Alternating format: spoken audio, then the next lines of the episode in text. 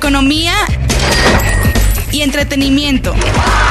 Esto es El Dato.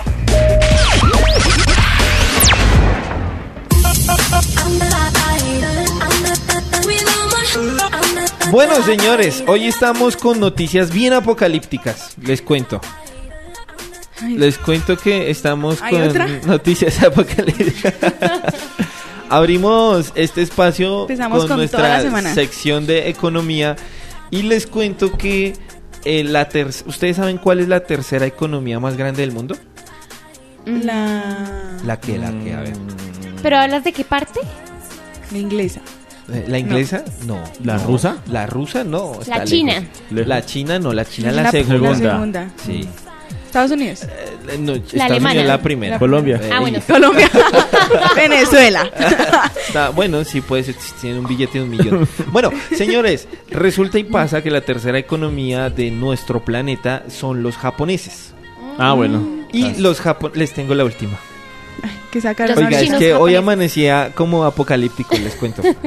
Los japoneses van a iniciar, o por lo menos el Banco Central de Japón, empezó a hacer un pilotaje desde el año pasado que van a empezar a hacer este año de empezar a manejar divisas digitales. Ah, interesante. ¿Saben lo que eso significa? No. Bueno, no lo denominan criptomonedas, de hecho no se sabe ni siquiera cómo se llama la moneda digital, no sabemos si van a empezar a negociar con bitcoins o con otras que, que han estado en oferta. Sí. El caso es que van a hacer esto y lo van a empezar a implementar a partir del siguiente mes, señor. Desaparecería el efectivo, ¿no? Es eso. y ya, y ya, ¿qué hacemos ¿cómo podemos para comprar O sea, y para cuando, vender? si uno va para Japón, solamente puede llevar No. No, ahora, ahora, claro, eso es lo que uno se pregunta. Lo que pasa es que eh, lo que quieren hacer es empezar a, efectivamente, como dice Valeria, quitar el efectivo. Pero pues, ¿cómo uno maneja su efectivo en este momento? Por decir, aquí en Colombia. Uno no maneja ese efectivo muchas veces, Sí. sino su tarjeta de débito, su Sí, tarjeta de crédito. o con el Ahora, como todo es digital, Sí. hasta los bancos entregan tarjetas de crédito digitales. ¿Sí sabían eso? Sí. Y los celulares vienen con una cosa que se llama NFC. NFC, y que la tú puedes tecnología y NFC. pagas con el celular. O también hay cuentas que son, eh, pues se manejan desde el celular. Yo tengo una así, de un banco. Y es, o sea, desde el celular y a mi número de teléfono, pues me Ah. pueden poner dinero o, y yo también puedo retirar. Él me genera un código para yo retirar en cualquier cajero. Como un X, ¿sí? Algo parecido. Sí, como más un o X, menos. un- un PayPal. Sí, pero tiene otro nombre. Sí, algo parecido. Sí, no, no, ahí está, ahí está. Oiga, pues imagínense que el Banco Central empezó, ellos empezaron a experimentar eso desde el año pasado, pero ya este año ya, ya lo, lo empezaron a hacer, ¿sabe cómo? ¿Cómo? Con el pago de las funciones básicas. Es decir, toda la gente que trabaja como en los espacios públicos o los empleados públicos que llamamos aquí en Colombia, eh, empezaron a recibir su pago de esa manera. ¿Y que sigue un chip? No sé, ya con la noticia con la que Con la que iniciamos, ya no sabemos qué. Oiga, Estás re apocalíptico Eh, hoy, sí, que te va a y- y no, imagínense la tecnología las que traje. Bueno, y esto pues lo van a empezar, esto ya- como les digo, ya iniciaron desde el año pasado y el plan se llama BOG. ¿Boj? Sí. ¿Boj? ¿De qué? El, boj? el- el- el- el proyecto se llama BOG. La verdad, no quieren hablar más del tema. Eh, esto, es, esto es una noticia fresca. Esto salió el día de, de hoy, esta mañana Wow. salió el reporte. Eh, el proyecto se llama BOG y la verdad los que están a cargo, que son los eh, dirigentes del Banco Central de, de Japón, eh, no quieren no quieren dar detalles. Lo único que dicen al respecto es que la viabilidad técnica es perfecta. Es decir, que todos los los los pilotajes que hicieron desde el año pasado eh, todos funcionaron. O sea que ahora lo quieren implementar en toda la sociedad. ¿Se imaginan donde eso salga a la luz? Ay, de por favor. Bueno, Pues, pues avanzamos tecnológicamente. A mí esto me da cosita, la verdad. Claro. Me Es da cosita. es- Por el tema económico, no sé cómo se van a mantener si No solo sé. se puede pagar en una moneda. exacto. y es la tercera economía del mundo. O sea, no estamos hablando de Colombia, de Venezuela, estamos hablando de los duros de la economía. Si Japón lo implementa, créanme Entonces, Se, Créanme se le unen los otros. que se le unen los demás. por supuesto. Y más que ellos dicen que sí es viable. Es que dicen, la viabilidad técnica Bueno, pero mi pregunta es es. ¿cuál es el temor de que se haga de esta manera? Mao, pues eso está... Sí, sí, o sea, ¿cuál es el temor de que pase de esta manera? A ver, a ver, vale, ¿qué le iba a decir? A ver. Bueno, hay señales que nos muestra la palabra y como decía anteriormente son muy precisas. Y cualquier persona que escuche esto puede decir, esto es el comienzo del, fin, literalmente. Bueno, sí, tal vez por esa parte eh, es- estás en toda la razón. Lo que pasa es que a nivel económico A nivel económico. eh, tienen varios impactos. ¿Cómo cuáles? ¿Cómo qué Hay pasaría? personas que no acceden fácilmente al efectivo. Si no acceden fácilmente al efectivo, ¿cómo van a acceder Ajá. a una criptomoneda? no, Exacto. Hay países que no tienen eh, plataformas digitales bancarias. los países. Entonces, ¿cómo van a acceder a esto? O sea, el peligro económico no solo tiene que ver con que la economía crezca y se desarrolle, sino el peligro económico tiene que ver con las personas que no tienen acceso al efectivo y mucho menos a una plataforma digital de un banco. Las monedas. Pues, no nos vayamos tan lejos, quedémonos aquí en Colombia. Exacto. La gente es reacia a los bancos, ¿o no? Sí. A- a- bueno, a La las plataformas digitales. Sí, a los de- A la gente no le gusta manejar el, el teléfono a través, eh, manejar el banco a través del teléfono. Uy, sí. Eh, a la gente no le gusta entrar a las páginas de internet de los de los bancos. Prefieren es ir a hacer seguro. fila Ajá. a un banco e ir a hacer su su, Su transacción. su transacción o su vuelta, no sé. Si si aquí en Colombia tenemos eso, imagínense cuando todo sea digital y cuando le digan, "Oiga, es que la plata que usted tiene ya no vale." Sino que vale lo que usted tenga en su, en su cuenta digital. Hablemos de los campesinos, De las personas que, que viven del diario, los vendedores ambulantes. Los vendedores. Exacto. Si uno ya no, los- ya no puede usar efectivo para comprar estas cosas, pues entonces ellos de qué viven. Exacto. Se, Pero se- reduciría pensarlo. también el mercado como solo a comprar en de pronto almacenes de cadena Ya, o lugares todo, certificados. Que creo que eso es lo que también económicamente afectaba a nuestro país, ¿no? Ya las tiendas de barrio no existen. ¿Sí Muy se han dado poco, cuenta? sí. Ya que hay al frente de, un- de, de nuestro conjunto, de nuestra Mm, casa, De uno. A no ser que evolucionen, es que eso es lo que digo, como que, claro, está el temor de que pase este tipo de cosas económicas, pero pues si uno se queda en el pasado, pues se va a quedar en el pasado. O sea, me parece bien la evolución a no, otras sí, cosas. sí está bien. O sea, antes que- decíamos como, oiga, ¿cuándo se va a pagar con una tarjeta? Y hoy ya lo estamos viendo, o sea, sí, bueno, Sí, pero ¿cuánto nos demoramos para pagar con una tarjeta? Ajá. Ahora, ¿cuánto nos demoraremos pues para avanzar a, a este nuevo a método? esa criptomoneda. Y, pero lo- es lo mismo, o sea... No, y- no, y no, cuántas personas se quedan Yo- en el proceso? Es Yo que esa es- esa es entiendo, la cuestión. exacto. Yo entiendo que, que avanzamos, sí, avanzamos. Pero avanzamos los que podemos avanzar y los que no.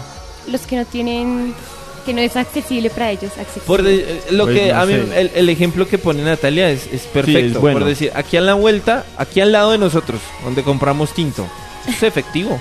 Sí, total. Y si ella no accede a, esa parte digital, esa tienda se Se cierra. acaba, claro. ¿Y ahí qué hacemos? Sí, Nos por ese lado sí tinto. mal. Sí. O sea, por Y sin buñuelos. los pequeños empresarios. Sí, sí, si grave. nosotros nos damos cuenta y que, que aquí Giret María nos ha dado reportes y estadísticas de, de cómo se mueve el comercio, mm, ¿cómo se llama eso? El comercio mm, informal, eh, eso mueve mucho la economía. Sí, claro. Sí. Y por eso les digo, no nos vayamos tan lejos, hablemos un poquito más de Colombia. ¿Cuántos empleados informales existen en Colombia? ¿Sabemos Son más los informales que los formales. Sí. Y, y no solo los, la- todas las personas independientes que de pronto tienen su negocio, pero también es muy difícil de pronto acceder a, a, a que las demás personas adquieran sus productos y le paguen por medio de un banco, ¿sí? Y pues también a eso súmele que de pronto el banco le descuente, que todo, entonces son herramientas que la gente prefiere no usar. Ahora, yo pienso, ¿para qué quieren implementar algo así? ¿Qué tienen en la cabeza pensado? ¿Cuál es su plan? ¿Sí? Bueno, ¿Por pues- qué no piensan en la gente que, que no puede acceder a esto fácilmente? Bueno, pero ahí, ahí es donde también yo digo, ¿qué pasa en Japón? Sí, es que son sociedades diferentes, no Sí, podemos comparar sí, Japón con es que es- Colombia. Si, si lo vemos desde el punto de vista de Japón, pues para ellos es normal. Bueno, Con sí, Suiza. claro. Por Porque es que no hay necesidad. De hecho, ustedes sabían que en Japón acabaron de inaugurar un ministerio de la, sol- de la, de la soledad. ¿Se llama así? Sí, ministerio que de la soledad. Como Ministerio de Defensa, Ministerio de Cultura, hay un Ministerio de Soledad. Y se dedica a hacer eh, eventos para que la gente sea feliz. Pues es que Porque se- Japón... Imagínense. Los índices de suicidio son muy altos. exacto. La gente se suicida más. O sea, hay más muertes por suicidio en Japón que por COVID-19. Impresionante que gente que tiene, pues, Lo tiene todo. exacto, la, la- la tecnología, la ciencia. Oiga, miren, el 48.2%, que eso representa el 1.6 en puntos porcentuales, es empleados informales. ¿En dónde? Acaba, eso es información que estoy sacando del DANE, Departamento de Ah, Estadísticas, eh, en el último trimestre. Es información que acaba, pues sí, del 2020 a enero del 2021. ¿Mm? 48.2, lo que significa el 1.6 puntos porcentuales, son lo que representan empleados informales aquí en Colombia. Ah, bueno. Entonces, ¿qué sectores? Las plazas de mercado, restaurantes, vendedoras de tintos. eh, bueno, uy, Señor Jesucristo. Pero para que llegue aquí a Colombia yo creo que se demora harto. Para que lo implementen aquí debe ser mucho tiempo, la verdad. Yo también Espera. pensaba lo mismo, pero mira que el reporte de la noticia que yo les estoy hablando dice que esto al 2022 va a invadir el planeta. Sí. Pues ese es el Bueno. proyecto que tienen. Es que es la tercera economía más Es grande que es del la mundo. tercera O sea, ape- apenas ellos se lancen con toda, pues ahí de una vez también va China, va Estados Unidos detrás. Claro. Y pues muchos países como Colombia, por ejemplo, nosotros también nos, nos guiamos mucho según cómo se maneja Estados Unidos, ¿sí? Entonces de ahí también podemos adoptar muy fácil esa, esa cultura. Exacto. Les tengo una mala noticia Así. para mí, buena noticia para todo el mundo. Lo- el Bitcoin Subió. eh, subió, subió y ahora cuenta con más capitalización del mercado, lo que quiere decir que yo les comenté que Tesla ahora ya permite comprar carros con Bitcoin, ¿se acuerdan? Sí, señor. Pues resulta y pasa que están empezando a hacer negociaciones con Alibaba y con Visa para empezar a negociar esta criptomoneda. ¿Saben lo que eso representa? ¿Qué señor? Que el comercio se va a ampliar de manera abrupta. Y ustedes saben que Alibaba eh, pues es el distribuidor más grande del mundo de todo lo que se tiene que- de todo lo que tiene que ver con comercio y además ya llegó aquí a Colombia, ¿no? Ahí les dejo el dato. Medellín, ¿no? En Medellín. Sí, ahí les dejo el dato. Por favor, A no se asusten. Bitcoin. Me going crazy, something about you.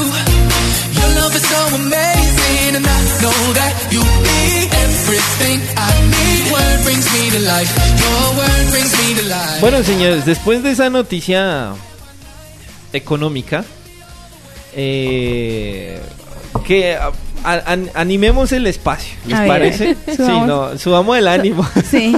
subamos el ánimo y empecemos con algo. A ver, señor Dame una M, Marándolas. dame una Bueno, dame vamos a una animar esto, señores. Animemos esto, Sí, por porque favor. están como apagados, están como No, no, tristes. no. es- el señor ya a, viene. A mí me pone pensativo, la verdad. Claro. Me pongo como, ¡ay, Señor Jesucristo! Bueno, y vamos. es que se está dando a pasos agigantados. Claro, ya es Ah, algo ya. bien grande. Eso es para allá, mija. Sí, ya, ya Sí, dijo ya, lunes. ya. Bueno, ¿qué hay, qué hay en- Oiga. en materia? A ver. Algo de entretenimiento para que la gente se anime. Sí, y sí. quiero invitarlos a ver una serie. Vamos a hablar, so- hablar sobre una serie una serie. Mm. que estaba hablando muchísimo durante los últimos meses y Sí. se llama New Amsterdam. Si la han escuchado, la han visto. Eh, no. Sí, ¿La han yo sí, yo sí Bueno, la he visto. los invito a que la vean. Resulta que es una serie Ajá. producida por la Academia de Televisión estadounidense NBC. Y esta, pues como les comentaba anteriormente, llegó a Netflix el pasado 13 de febrero, donde, pues bueno, se ha convertido en un éxito rotundo, un éxito total. Y pues obviamente que Netflix no es la única plataforma en la que pueda aparecer esta serie, sino que también aparece por Amazon Prime Video. Resulta que esta serie pues lleva como está como en el top 10 de las producciones más populares a nivel internacional desde su llegada al catálogo de Netflix. Y pues bueno, muchísima gente la ha estado viendo en diferentes países, países como por ejemplo España, Colombia, Argentina, Bolivia, Ecuador, Perú, República Dominicana, mejor dicho México, en diferentes partes de América como tal la han estado viendo y pues ha dado mucho por conocer esta, esta serie. Pero ustedes han- la han visto, ¿verdad? ¿No? Sí. Tú sí. Yo sí la he visto. Sí, ¿qué A tal? mí me gustó. ¿Qué tal? A mí me gustó, sí, porque es... Eh, ¿Cómo les explico? ¿Qué género eh, es? ¿O cómo? eh, es es- es- se trata de un hospital. Sí. Sí. El hospital se llama New Amsterdam. Y el protagonista es el director del hospital, que es un médico muy joven, pero tiene muchas ideas muy buenas para ayudar a la población en general, sí, no solamente como a los que pagan, sino hacer de ese un hospital público y tiene un equipo de trabajo muy chévere. Entonces es, chévere la historia y, y pues cuenta la historia de, los, de todos los personajes y es, es bonita, a mí me gustó. Resulta que les preguntaba si a ustedes les gustaba o la han visto porque esta serie fue diseñada para gustarle a la gente. ¿Sí? Como que sí, no como no, o sea, lo que lo que pasa es que a veces lanzan series y dicen, bueno, ¿cómo nos fue? No, esta fue como pensada y diseñada para la psicología de la gente, Es que- qué es lo que está esperando. Es que los personajes uno genera como empatía con Correcto, ellos, ¿sí? ajá. Entonces uno es como, ay, el... a uno le caen bien los personajes, ¿sí? Sí. Por cómo los muestran, es muy chévere. Entonces, Ya. esta, esta serie que pues, como les decía anteriormente, pues está buscando que, que a la gente le guste y pues más por estas épocas de COVID-19 y todo ese tipo de cosas, pues esta serie, eh, que el protagonista es el señor Max Wooding, se llama así el protagonista de esta gran serie y resulta que pues, como decía Natalia anteriormente, cada capítulo está construido para que haya algún problema, una dificultad grande, pero a través de, de la serie o de los capítulos se va viendo cómo van pasando cosas buenas al final de, de cada episodio. Y creo que esto ha hecho de que la serie sea tan buena porque resulta que, que pues está pasando esto, que como, como la gente hoy en día está viendo tantas cosas malas y negativas y una cosa y la otra, resulta que dijeron, no, vamos a construir algo que sea positivo, algo bueno para la gente y que sea que al final la gente se sienta feliz. ¿Te has sentido feliz? Sí, Sí, sí, con- sí. Sí, es que es, es que chévere. Re- yo la recomiendo. Pero. Bueno, ¿la he entendido como algo que de suspenso? Como... no, No, es como una serie. es como un drama es una serie normal como y de tiene, y drama, tiene partes sí. de comedia chéveres también. Ok. Pero es, sí. es- es Por solo ejemplo, drama. hay un capítulo, aquí se los voy a spoilear, donde eh, necesitan hacer un traspa- trasplante de órganos y se hacen una lista para hacer trasplante de órganos.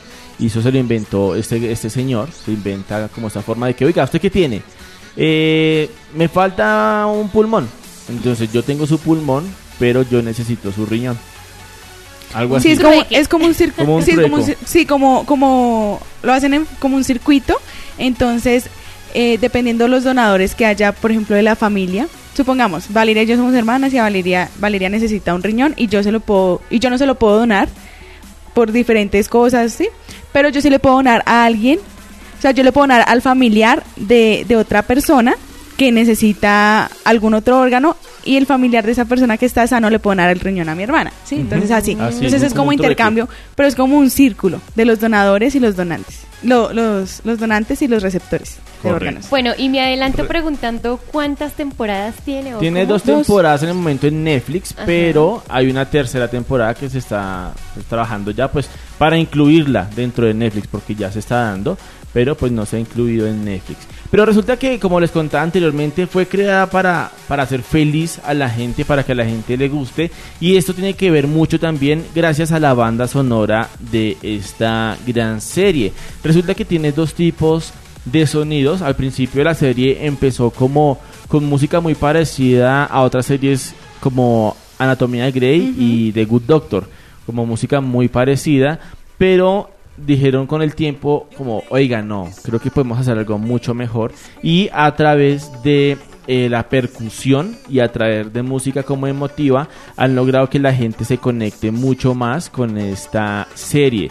Los estudios indican que claro que la gente al sentir estos golpes de impacto en momentos específicos y especiales de la serie hace que la gente sienta más empatía con la misma serie y con los protagonistas, como decía Nata. Entonces es una muy buena serie, si de pronto no la han no la han podido ver, pues los invito a que la vean, a que la busquen en Netflix o en Amazon Video, como les decía anteriormente. Es una muy buena serie para, bueno, ver cosas buenas y positivas a pesar de, de la situación que vivimos de COVID. Es una buena serie para reírnos un buen rato y para pasar momentos bien, pues bien felices, muchachos. Así que les traigo esa noticia de entretenimiento. Bueno, New Amsterdam. señor, bueno, ahí está, para que vayan a, Ne- a la Netflix y, y busquen, ¿cómo se llama la, la serie? New Amsterdam. New Amsterdam. New Amsterdam. New Amsterdam. Mm, no, New No, en serio, Amsterdam. recomendada y como para ver en familia y todo, es bien chévere. Sí, Sí, es un Bueno. drama chévere. vamos a ver si la vemos. Hágale.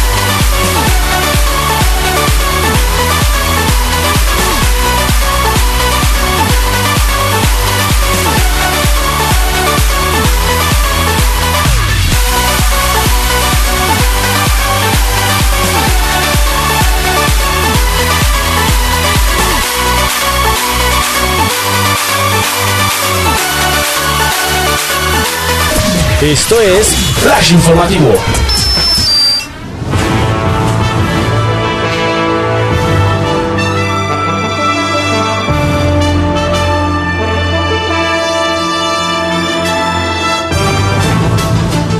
Atención en Bogotá, para que no lo cojan desprevenido. Atentos, conoce los horarios del pico y placa para el día de hoy para taxis, carros particulares, vehículos de servicio público o de carga y motos en la capital colombiana durante marzo de 2021. El distrito ha tomado como decisión de volver a la medida de pico y placa que se había suspendido a raíz de la emergencia nacional por la pandemia de COVID. Así, el tema aplicaría de lunes a viernes, por favor recordar, de 6 a.m. a 8 y 30 a.m. y de 3 p.m. a 7 y media p.m. Recordamos que las personas que deseen ser exentas del pico y placa pueden registrarse en la página de la Secretaría de Movilidad para usar su vehículo con tres o más personas. También está el pico y placa solidario, la modalidad con la que usted puede pagar por semestre para usar el vehículo sin ninguna restricción. El pico y placa aplicará de la siguiente manera según el número de la placa. Pico y placa para este lunes 5 de abril. Pico y placa ambiental número 9, transporte público colectivo 5 y 6, taxis 7 y 8, transporte especial 7 y 8, particular 1, 3, 5, 7 y 9, motos no aplica. Y transporte de placa no aplica. Estas son las zonas de Bogotá que tendrán cortes de luz este lunes 5 de abril. La empresa Codensa recomendó desconectar los electrodomésticos para evitar cualquier daño cuando se reanude el servicio eléctrico.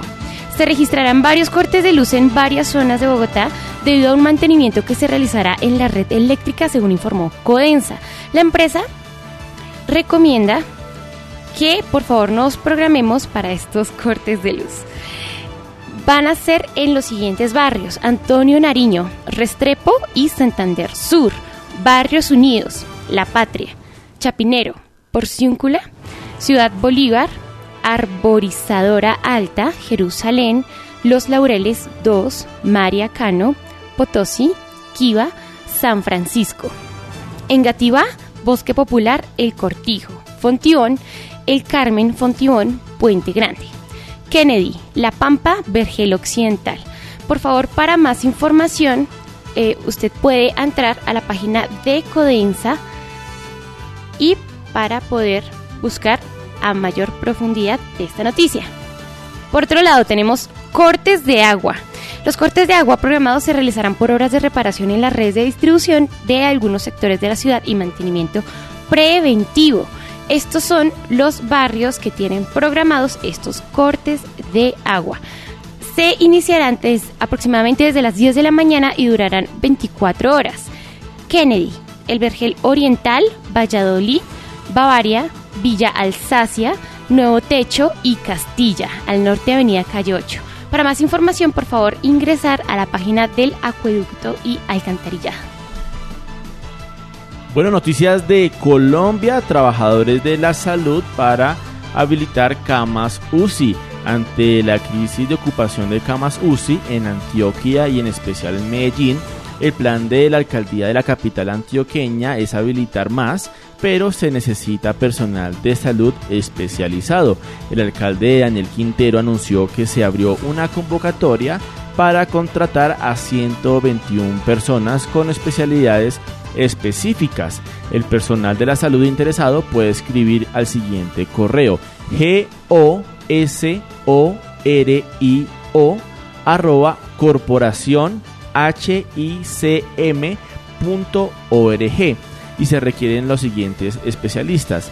10 médicos generales, 20 enfermeros, 16 terapeutas respiratorios, 64 auxiliares de enfermería, anunció el alcalde en su cuenta de Twitter. Y como información de flash informativo tecnológico de Colombia, televisores en computadores, las clases virtuales y el teletrabajo se han convertido en una forma de continuar con las actividades cotidianas durante la cuarentena causadas por el COVID-19. Sin embargo, Colombia todavía presenta brechas digitales entre su población y gran parte se debe a que en el último año adquirir un computador no ha sido tan fácil. Pensando en mitigar ese problema, los mellizos Aura María y Sebastián Salazar crearon Kinaya, una caja inteligente que según afirmaron a Forbes puede conectarse hasta en los televisores más viejos, convirtiéndose en un computador con ventas de hasta el 50% en sitios lejos de las ciudades. Muy bien, y vamos con noticias internacionales en esta mañana. Estos son los ganadores de los premios del Sindicato de Actores de Hollywood. La entrega de los premios SAG del Sindicato de Actores de Hollywood este domingo fue una adaptación en tiempos de pandemia. Las 13 estatuillas se entregaron únicamente de modo virtual y en una ceremonia más breve y pregrabada. Los actores de varias series en Estados Unidos el juicio de los siete de Chicago, se llevaron el máximo galardón de la noche en la categoría de mejor elenco en un largometraje. La serie de The Crown triunfó en la categoría de mejor elenco en una serie de drama, mientras que en Stitch Creek recibió el reconocimiento equivalente en el apartado de comedia. El fallecido actor Chadwick Boseman eh, recibió un galardón y postumó como mejor actor por su, por su interpretación en el film Man Reigns Black Button, la madre del blues, que coprotagonizó con la también ganadora de la noche en el apartado de la mejor actriz, eh, Viola Davis. Muy bien, y viajamos a otro país porque el príncipe Hamzad de Jordania está bajo arresto domiciliario. ¿Y de qué se le acusa? El príncipe Hamzat bin Hussein, ex heredero al trono de Jordania, denuncia que está bajo arresto domiciliario en el contexto de una serie de operaciones del gobierno contra los críticos del régimen. El ex heredero jordano, hermanastro del rey Abdalá II, se lo acusa de intentar movilizar a los líderes tribales contra el gobierno, declaró Ahmad Safadi, viceprimer ministro del país. El príncipe Hamzat trabajó con entidades extranjeras para desestabilizar el Estado, aseguró Safadi, según la agencia local de noticias allí en Petra. Muy bien, y viajamos a otro país, dice desfile de los faraones, el extraordinario traslado de las momias y reyes de Egipto por las calles de El Cairo. Fue una procesión histórica el sábado por las calles del Cairo. Los egipcios pudieron presenciar un desfile de los antiguos gobernantes de su país en el que 22 momias, 18 reyes y 4 reinas fueron transportados desde el Museo Egipcio a su nuevo lugar de descanso a 5 kilómetros de distancia. Lo llamaron el desfile dorado de los faraones con un estricto operativo de seguridad acorde al estatus del Tesoro Nacional, las momias fueron reubicadas en el nuevo Museo Nacional de la Civilización Egipcia. Y así terminamos nuestro primer flash informativo aquí en el dato.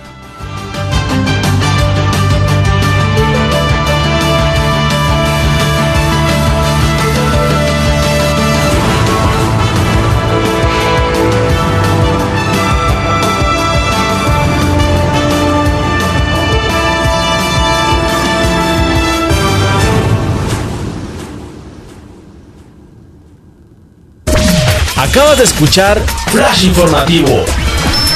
A continuación, más información en El Dato. Moda, franja eco y música. Esto es El Dato.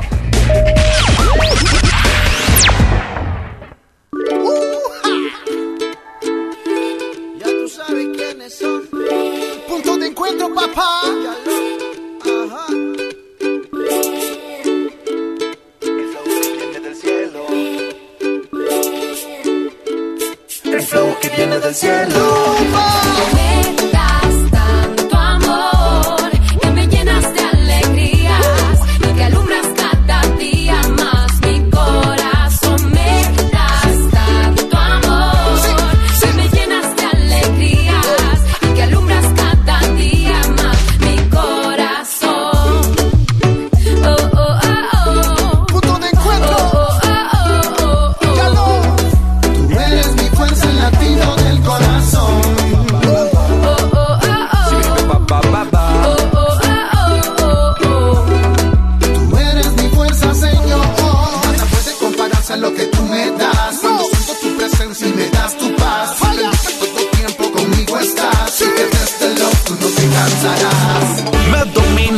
de la ruina. El sabor perfecto que nadie se imagina. Porque me amas desde México hasta China. Y si me siento mal, eres tú mi medicina.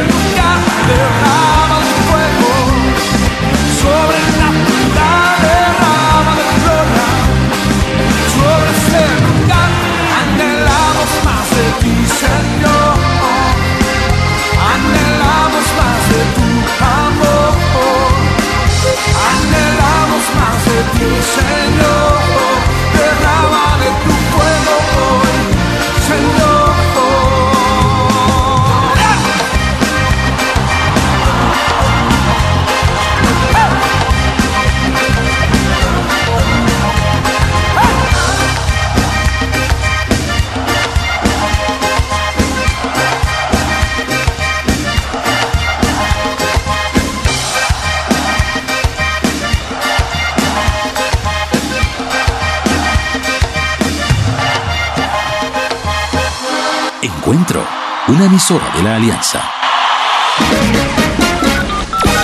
Estás escuchando El Dato. Aquí encuentras actualidad informativa, entretenimiento, música, deportes, política, tecnología, economía, salud, moda, franja eco y sobre todo buen ambiente. Bienvenidos a El Dato.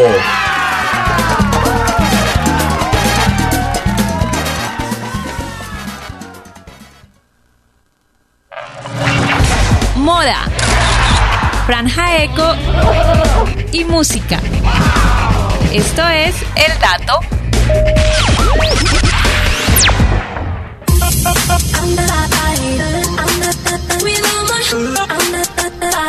Bueno, señores, hoy, oiga, hoy es 5, Sí, señor. 5, Ya. 5 de abril Les digo que huele a diciembre. del Prácticamente. 2021. Oiga, sí, se, ay, se Oiga, pasa volando, ¿no? fue. Y se va, ¿no? Y se va. Ahorita- se va la otra semana usted, ¿no? Ah, fin de semana, sí, señor. Pero todo bien. Me dieron permiso al trabajo. Con, ¿Ah, sí? con tal de Ah, que no. traiga chiras. Un saludo, un saludo para Javier Hernández. Ustedes dirán, oiga, pero Javito, ¿dónde está? Eh, Javito está en un proceso médico, así que le enviamos un abrazo fuerte. Que la fuerza te acompañe. Lo que pasa es que se puso, dijo, oiga, quiero ser boxeador. Él dijo, quiero ser boxeador. Y entonces... Aquí últimamente, todas las semanas, la gente está cambiando de profesión. Sí, entonces él dijo, somos oiga... polifacéticos. La semana dijo- pasada en un circo. Él dijo, oiga, quisiera practicar eso de la lucha libre. Ya. Y entonces eh, le descuadró los dientes a un man. Entonces tiene que Que irselos a cuadrar. a cuadrarse. Muy bien.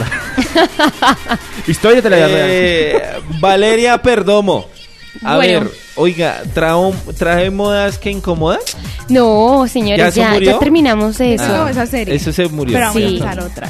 Porque se acabó la primera temporada, me. Claro que sí. Después Sí, venimos con más Sí, datos sí, curiosos Pero de la no hay, moda. no hay segunda buena. Yo me quedo con esa frase.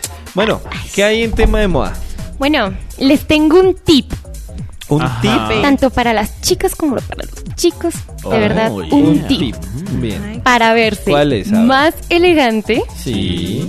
Sí. ¿Cómo es que ese corito? Ese ¿Qué corito me más? gusta. A ver. Sí. Una. Para. Es que de verdad es muy favorable. Ajá. No, es que es en serio. A ver. Sin más preámbulo. a lo que les voy a decir, les ayuda a prevenir lesiones y molestias frecuentes.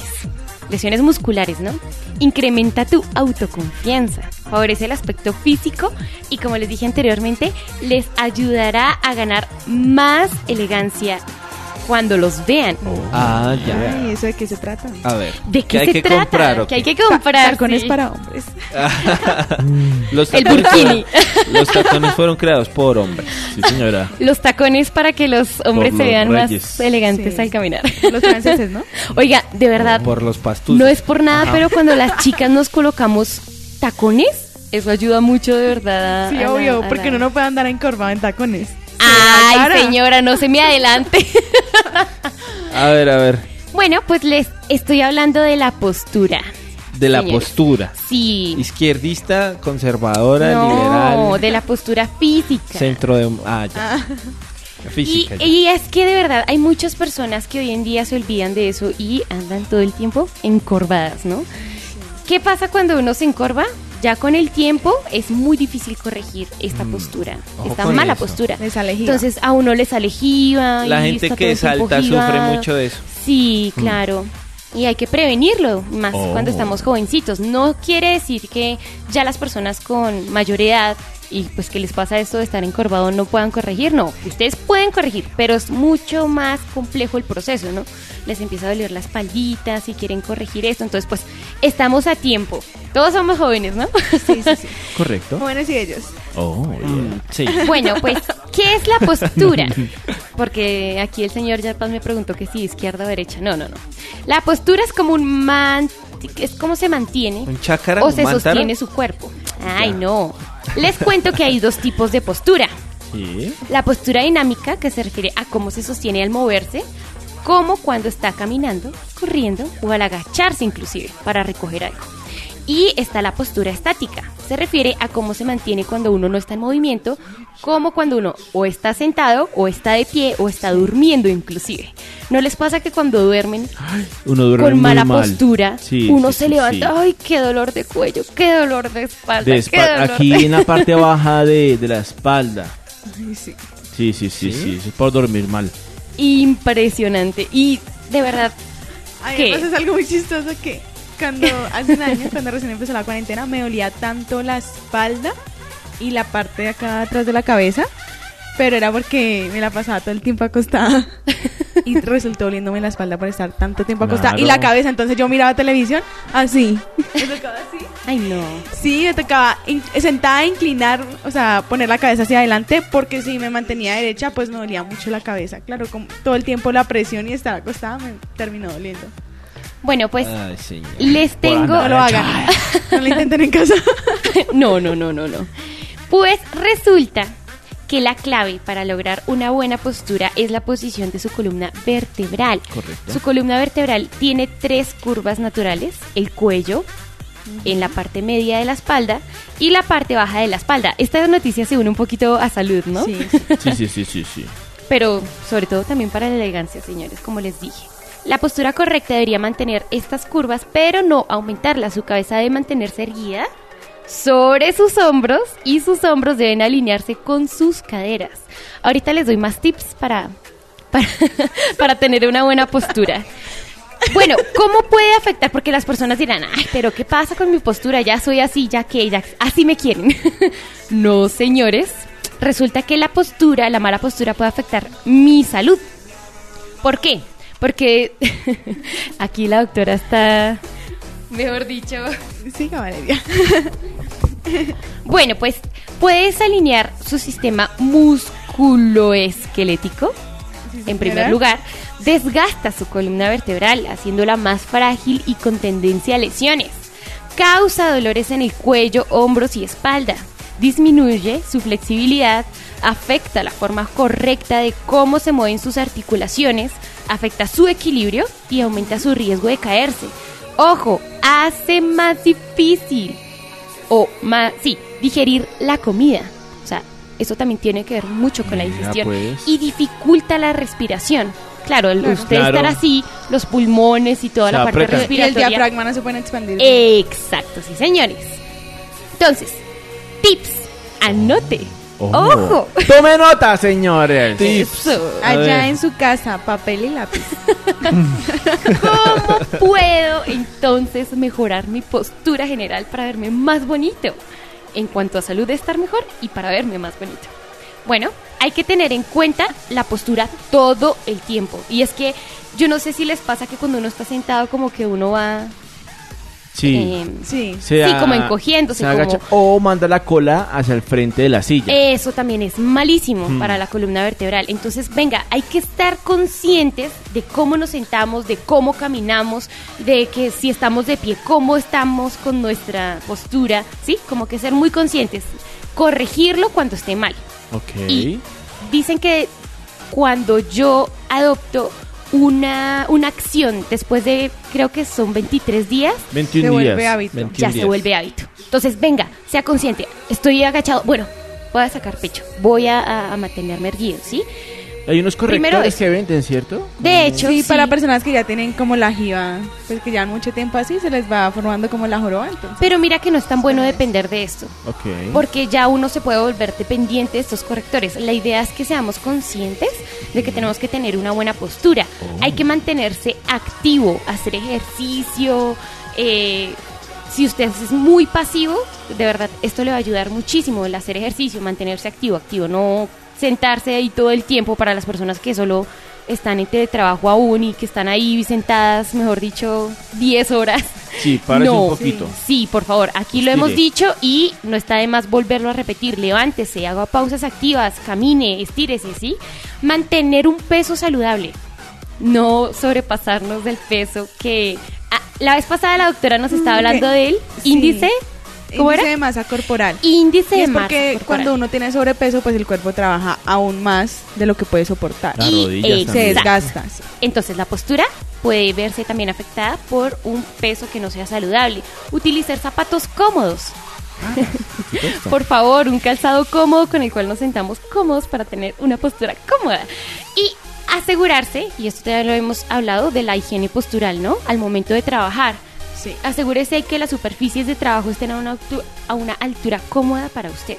Ahora sí vienen estos tips que de verdad están A ver. muy, muy, muy buenos. ¿Cuántos son? A ver. Son alrededor de 7, 8. Alrededor de 73. 7, 7, ya ver. conté. Diccionario de la Ah, postura. A ver, Listo. número uno. ¿Cómo puedo mejorar mi postura cuando estoy de pie? Bueno, persona que me está escuchando, colóquese de pie. Sí, Sí. señora, ya. Póngase de pie en forma derecha. ¿Qué quiere decir esto? Mantenga sus hombros atrás, no al frente. Cuando los mantenemos al frente es cuando tenemos muy mala postura. Hay que mantener los hombros atrás. Evite y póngale cuidado. Hay muchas personas que dicen, ay, es que yo tengo mucha pancita porque me sale tanta pancita. Escóndala, Si ustedes, no, y ustedes se van a dar cuenta Bájese. que cuando, ay no, que cuando nuestros hombros están hacia adelante, automáticamente nosotros vamos a soltar estomaguito y nos va a salir panza que ni siquiera tenemos, ¿sí? En cambio, cuando usted está erguido y tiene los hombros atrás, no va a sacar pancita, va a tener buena buena postura, no no no la va a sacar, Buena no va a sacar la pancita. Iba a decir Pues, buena panza. Va a tener buena panza. Ajá. Apli- ¿Aplica para todos los casos? Entonces, la Sí, tercera es evitar que su estómago sobresalga. O sea, mantenerlo Ah, sí, también firme, apretado. apretadito, sí. Y eso le va a ayudar y todo mucho, en serio. Listo. Cuarto, coloque su peso principalmente en las puntas de los pies. Ok. En la punta de los pies. O sea, no ap- cuando estemos de pie, no apoyarnos en los talones.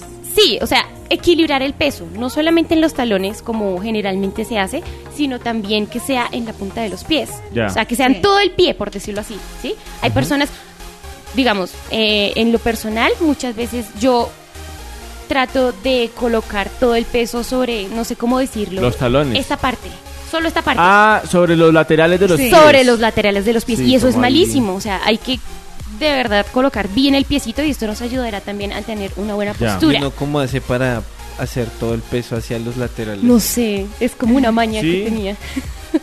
Sí, se puede. Ay, ahorita, ahorita Bueno, y lo verá que sí. Ya. Listo, mantenga Sí, su maña. cabeza erguida. No hacia atrás, no hacia adelante, bien firmecita. Siento que la voz cambia. Exacto. Oh. Me siento De raro. eso se trata. Ah.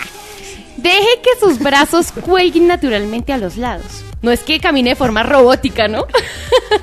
Después vemos a todo el mundo caminando robótico. No, Como Ace Ventura. como tenemos los hombros atrás, los brazos pues normalitos, Que caigan. que caigan. Que caigan.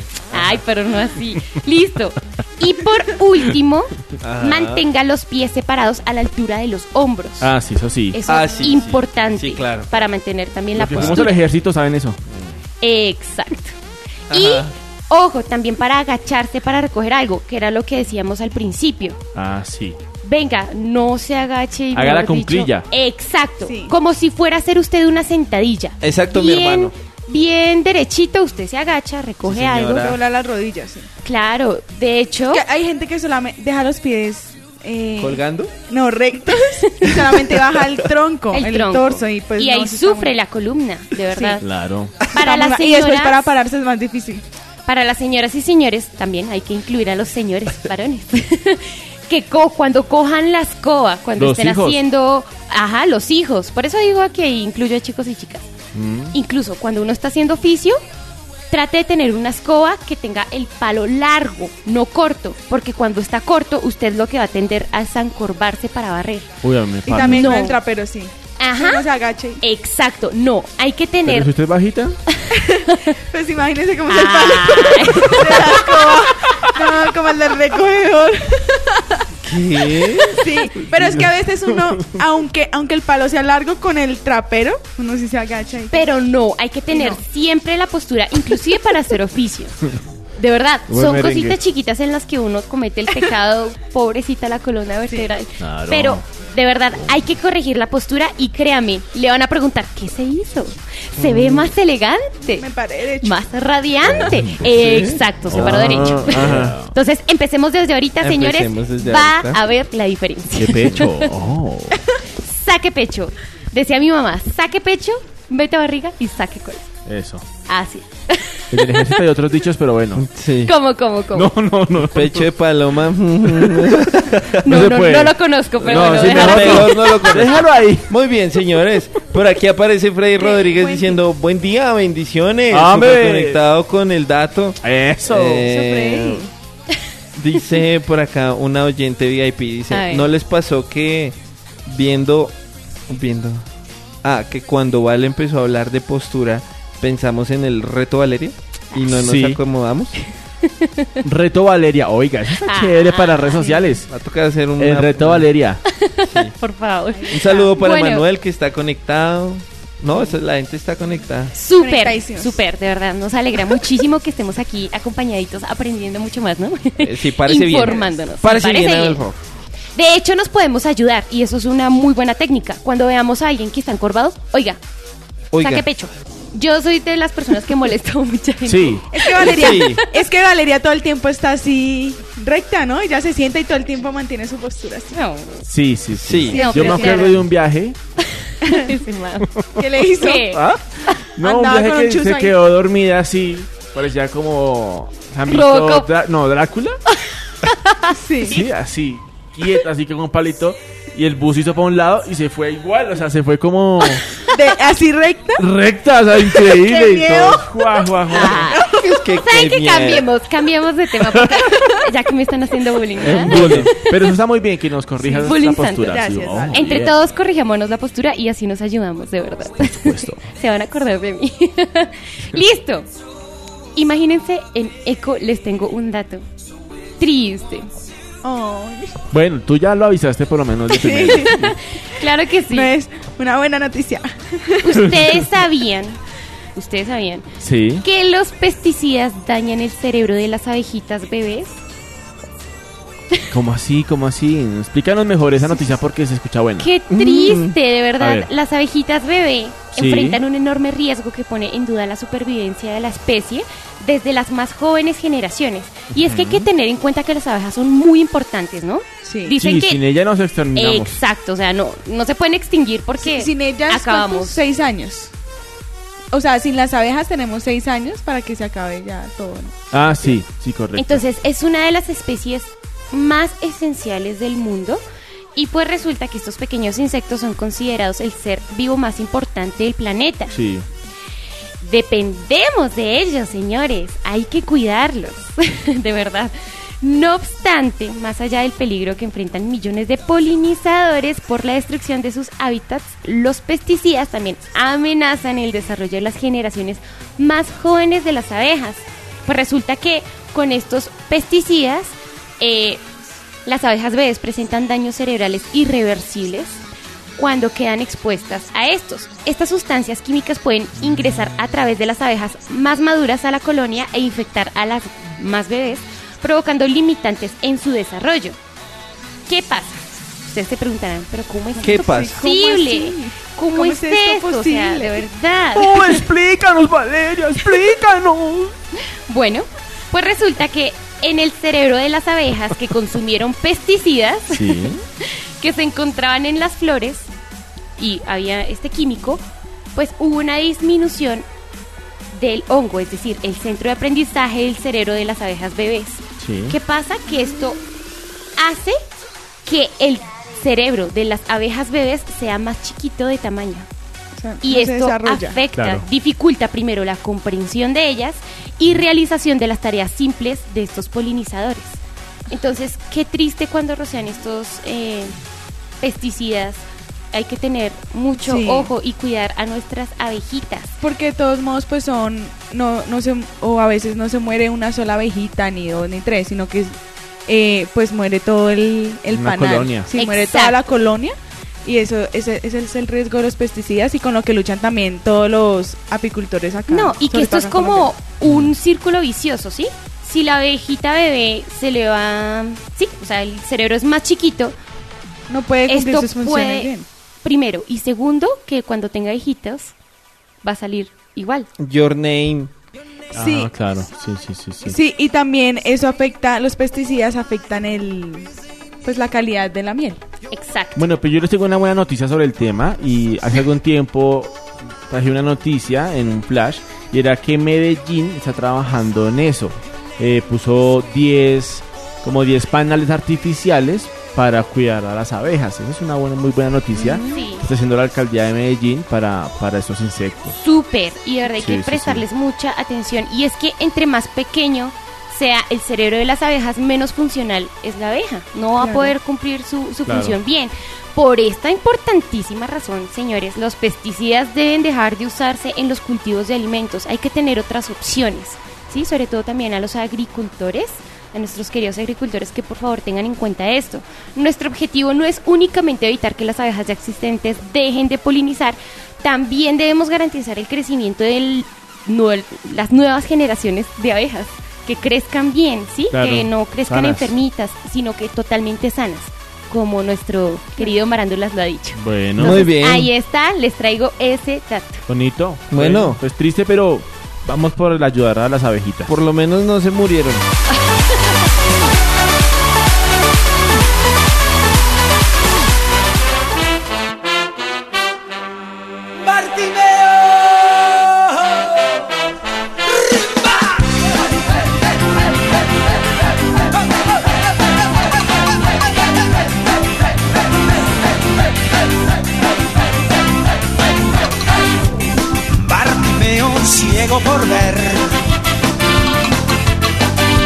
Estás escuchando Encuentro. Cristo en su ser.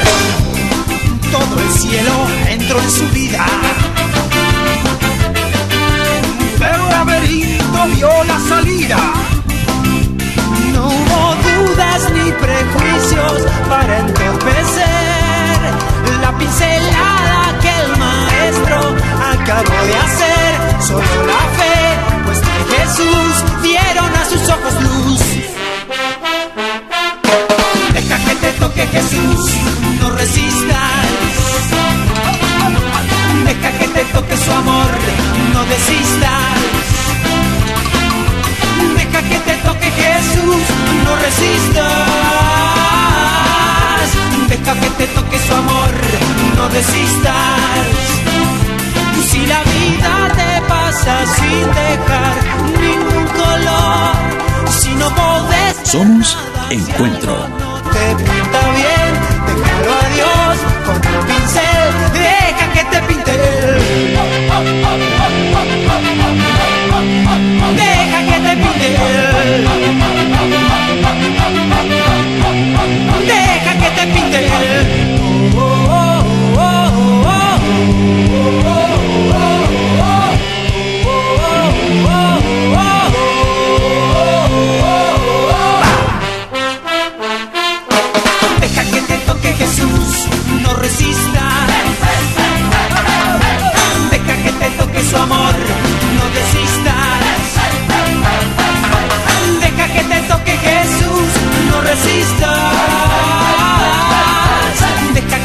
Que su amor, no desistas. Deja que te toque su amor, no desistas. Deja que te toque su amor, no desistas.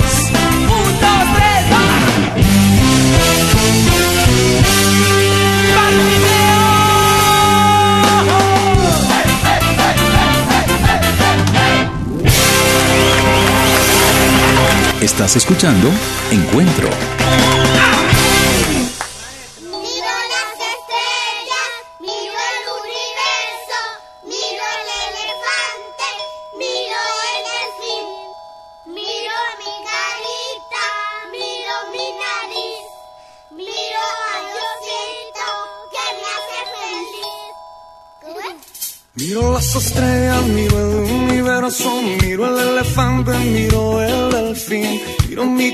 carita, miro mi nariz, miro a Diosito que me hace feliz. Me hace feliz.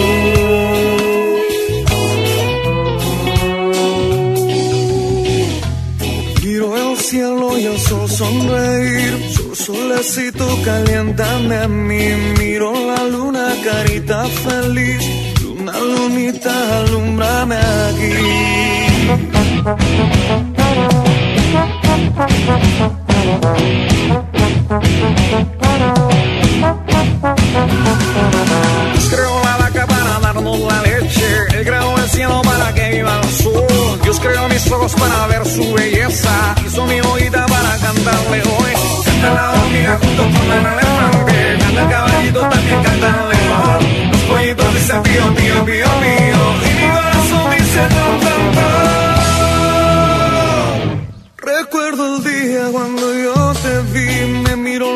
ojos y me dijo así, yo te di las manos, yo te di los pies, te di la alegría para sonreír. Para sonreír.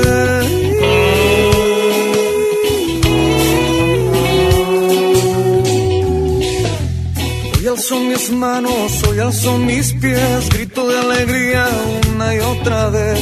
Cuando me levanto recuerdo también Él está conmigo hasta mi vejez. Somos Encuentro.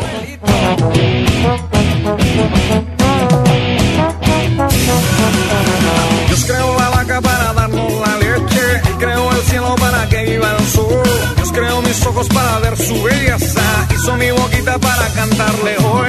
Canta la hormiga junto con el elefante. Canta el caballito, también canta el león. Pollitos dicen pío, pío, pío, pío. Y mi corazón dice ton, ton, ton. Dios creó la vaca para darnos la leche. Él creó el cielo para que viva el sol.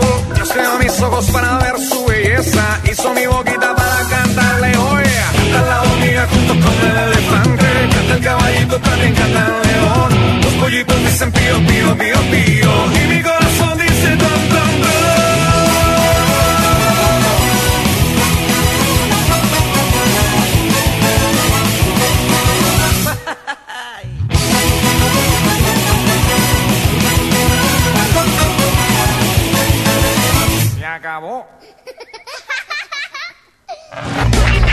Salud y política. Esto es El Dato.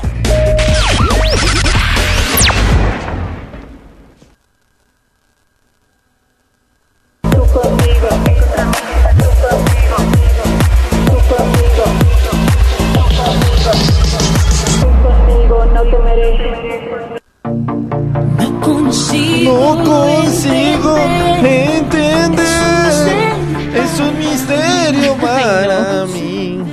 Oiga, el fin de semana me dijeron, usted tiene una voz muy bonita, debería grabar otros. Opa. Eh, ¿Wilson? Wilson. Wilson. Hilton que no. es lo mismo, No es pero lo mismo, parecido. pero se parece. Y eso Cuenta. es lo importante. Y algo es algo. Algo es algo, peor Peor es nada. Se ¿cierto? echaron una flor al señor. Ah, del cielo cayó una flor. Esteban si no me muevo, me Nokia. Ay, Ah, no, era con el celular. con el celular. Ay, no. Oiga, se fue, se fue. Se fue hoy. No, no, no, se fue, se fue esto. Ay, hombre, ¿cómo se llama este señor? Eh, Javier. ah, Javier. Se fue. Pero dejó reemplazo. se fue Javier, pero aquí estoy yo, señores. Oiga, 10:19 de la mañana y nos vamos con nuestra sección de salud. Natalia señores. Espinosa, autora Natalia, muy La buenos días. ¿Cómo le va? Buenos días a todos. ¿Cómo, están ¿Cómo vamos? Nuestros queridos oyentes. ¿Qué ha pasado de nuevo? ¿Todo bien? Sí, señor, vamos. ¿Descansó? ¿No Estamos descansó? R. Estamos... Sí, y precisamente eso les quiero preguntar para iniciar hoy nuestro tema de salud. Sí, A señora. ver. ¿Ustedes roncan? Ay, confesiones, ¿ustedes roncan? Eh, Dijo Kiko, mientras, mientras estoy despierto, no. Yo ron sí, yo ronco cuando soy o muy cansado o estoy en una mala posición. Mal acomodado. Sí. Sí. Ahí sí, Mi esposa dice que yo no ronco. Ay, pero ¿qué? regularmente Pero- no. No, ¿No? Se escucha hasta la otra casa. Lo escucha, lo, lo escucha la vecina. pues mi esposa que Porque ella tiene el sueño pesado. No. No, ella dice que no, yo no ronco. Bueno, entonces pónganles cuidado que les traigo unos consejitos Consejos. Oiga, hoy estamos Para las de personas que consejo, ¿no? roncan, sí. Vamos a, vamos a bien, cambiar el nombre. bien, bien. Y para El sus parejas. consejo. Y también para las Coloque una almohada encima de la persona. Téngale por Tápele la cinco nariz. minutos. Hay, una, hay Si patalea, no le. Póngase encima de ella por si patalea. Eh, hay, hay un aparato que es como un respirador para que uno no ronque. ¿cierto? una máscara. Y Queda, uno hablando como así. Y de hecho hay Pero eso es varias para personas cositas. que, que también tienen apneas del sueño. ¿Tienen qué? Apneas del sueño, que es con mientras duermen, pues ¿Cómo me dijo? que mientras Me duermen respeta no mejor. respiran o a veces el organismo como que se olvida de respirar. Entonces ¿Cómo se llama? tiene ¿Cómo se apneas, llama? apneas, Eso suena apneas muy del mal. sueño. Es mientras duermen, pues eh, duran mucho tiempo sin respirar. Entonces Ya. es para que no se les olvide respirar. Mucha apnea. Sí. Apnea. De hecho, venden Sí, como las personas que hacen apnea, ¿saben qué es la apnea, no? Las personas que se sumergen y duran mucho tiempo bajo el agua. bajo el agua. Más esos tienen la respiración. Debajo por del eso. mar. ¿Se han visto? Debajo del mar. que ¿Qué? venden Debajo del parchecitos mar. y que se colocan Sí, como también. en el ta- tabique, ¿es ese? Sí, señora. Sí, son tiras nasales. Eso. Grosera. Pero para allá vamos. Bueno, bueno, me adelanté, me adelanté. No, a ver. espere, espere, que todos veamos. ¿Qué fue? ¿Cómo, ¿Cómo hiciste? Lo de las... ¡Qué grosera! ¿Por qué? Grosera. ¡Grosera! No, No, no, grosera. Es que la gente no la está viendo. Sí, no la está viendo. Ay, no, yo viendo, no si no, tenaz esta niña. Ay, Pero bueno, no. pónganle cuidado. Para prevenir o silenciar los ronquidos, ah, prueben estos consejos, a ver. Primero, Primero, sí, señora. bajar de peso si se tiene Ah, sobrepeso. Ya empezamos mal. Otra vez. Pero es que usted... Sí, A ver, ¿por qué? miren. Pónganle cuidado, No, hay esperen, una esperen, yo explicación. necesito hablar esto y hacer una denuncia pública. Si llena Si van a traer tips, traigan tips posibles. ¿Cómo vamos a bajar de peso un día para otro, señores? Para dejar de No, roncar. pero, pero es que es progresivo. No, necesitamos, necesitamos, no. Obviamente hay otros que son eh, instantáneos, pero este es por salud, señor. Como su caritas. Si usted... Haz un tigre de ti. No da lugar, pero... Oiga, pero es que Javier se dividió en dos. El 4, señora, dice la cartilla.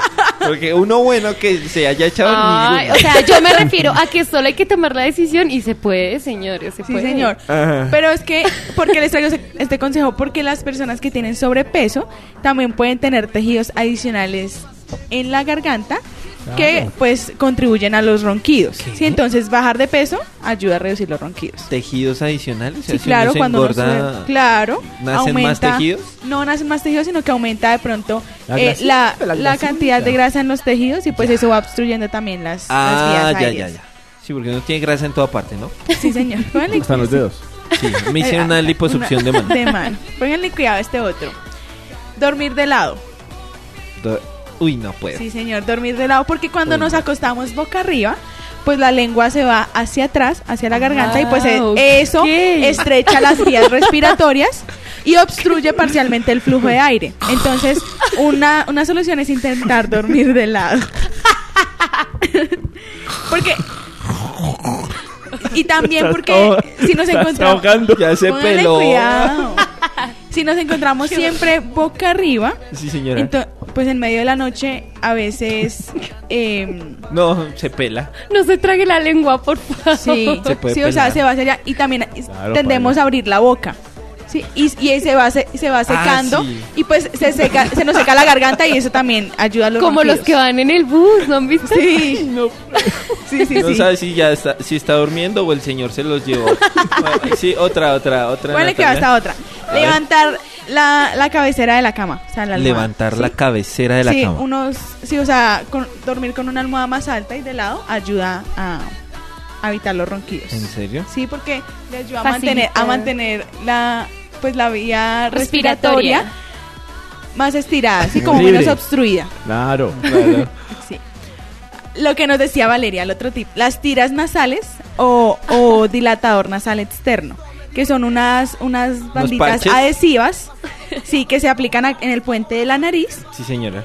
y lo que hacen es que ayudan a muchas personas a aumentar eh, en, el, en el área de, de pasaje nasal y mejorar la respiración. Entonces también es un dilatador nasal que se aplica externamente y ayuda a que las fosas nasales pues eh, que disminuyan la resistencia del flujo de aire.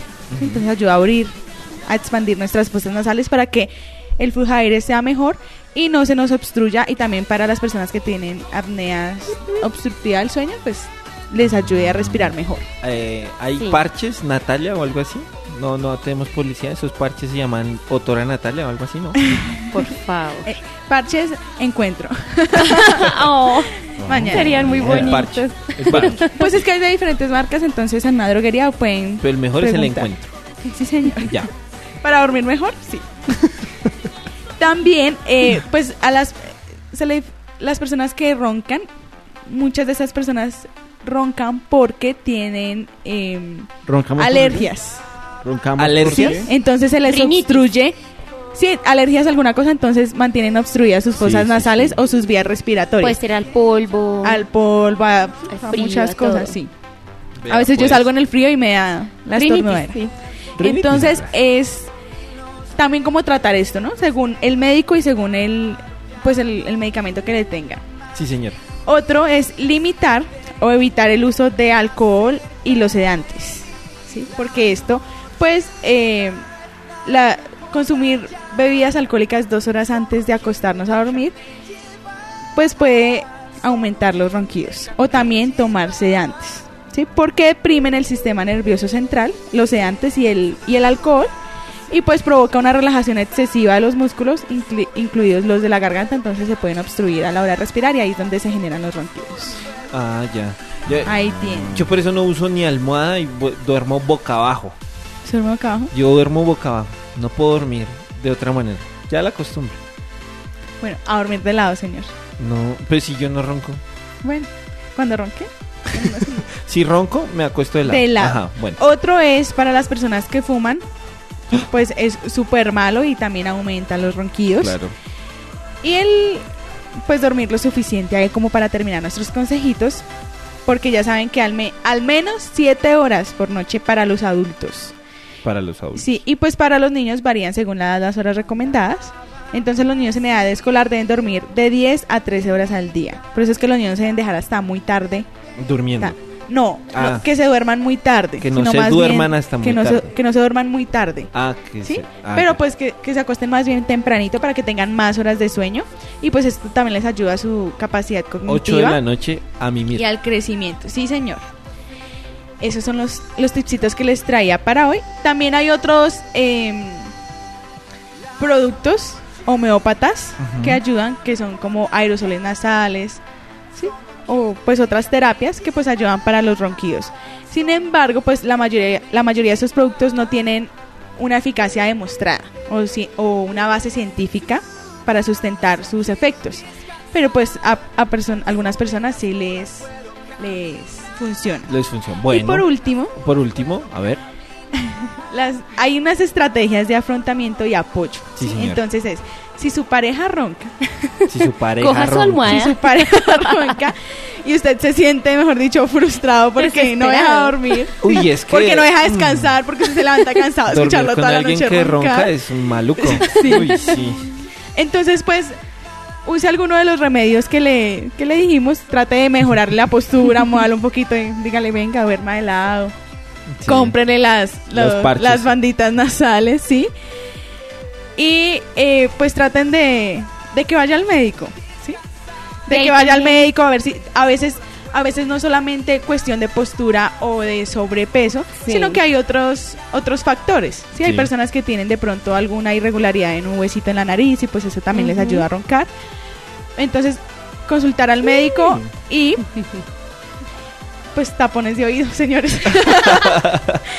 Bueno, ahí está. Si usted quiere, oh, si usted ya no quiere roncar, siga estos pasos que se han dado aquí a través de la autora Natalia. Yo le tengo el último tip. A ver. A ver, señor. Ore antes de dormir. Para descansar mejor. Claro. Todo para descansar mejor. Sí, señor. costaba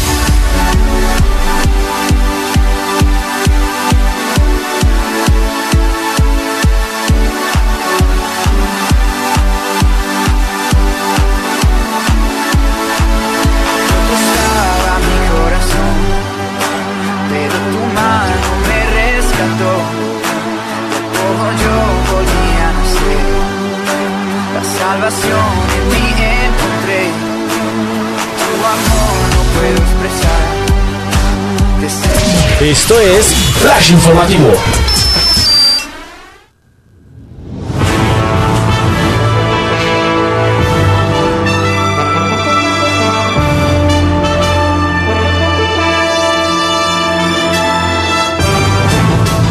Homicidios en Bogotá disminuyeron en un 6% durante el primer trimestre del 2021.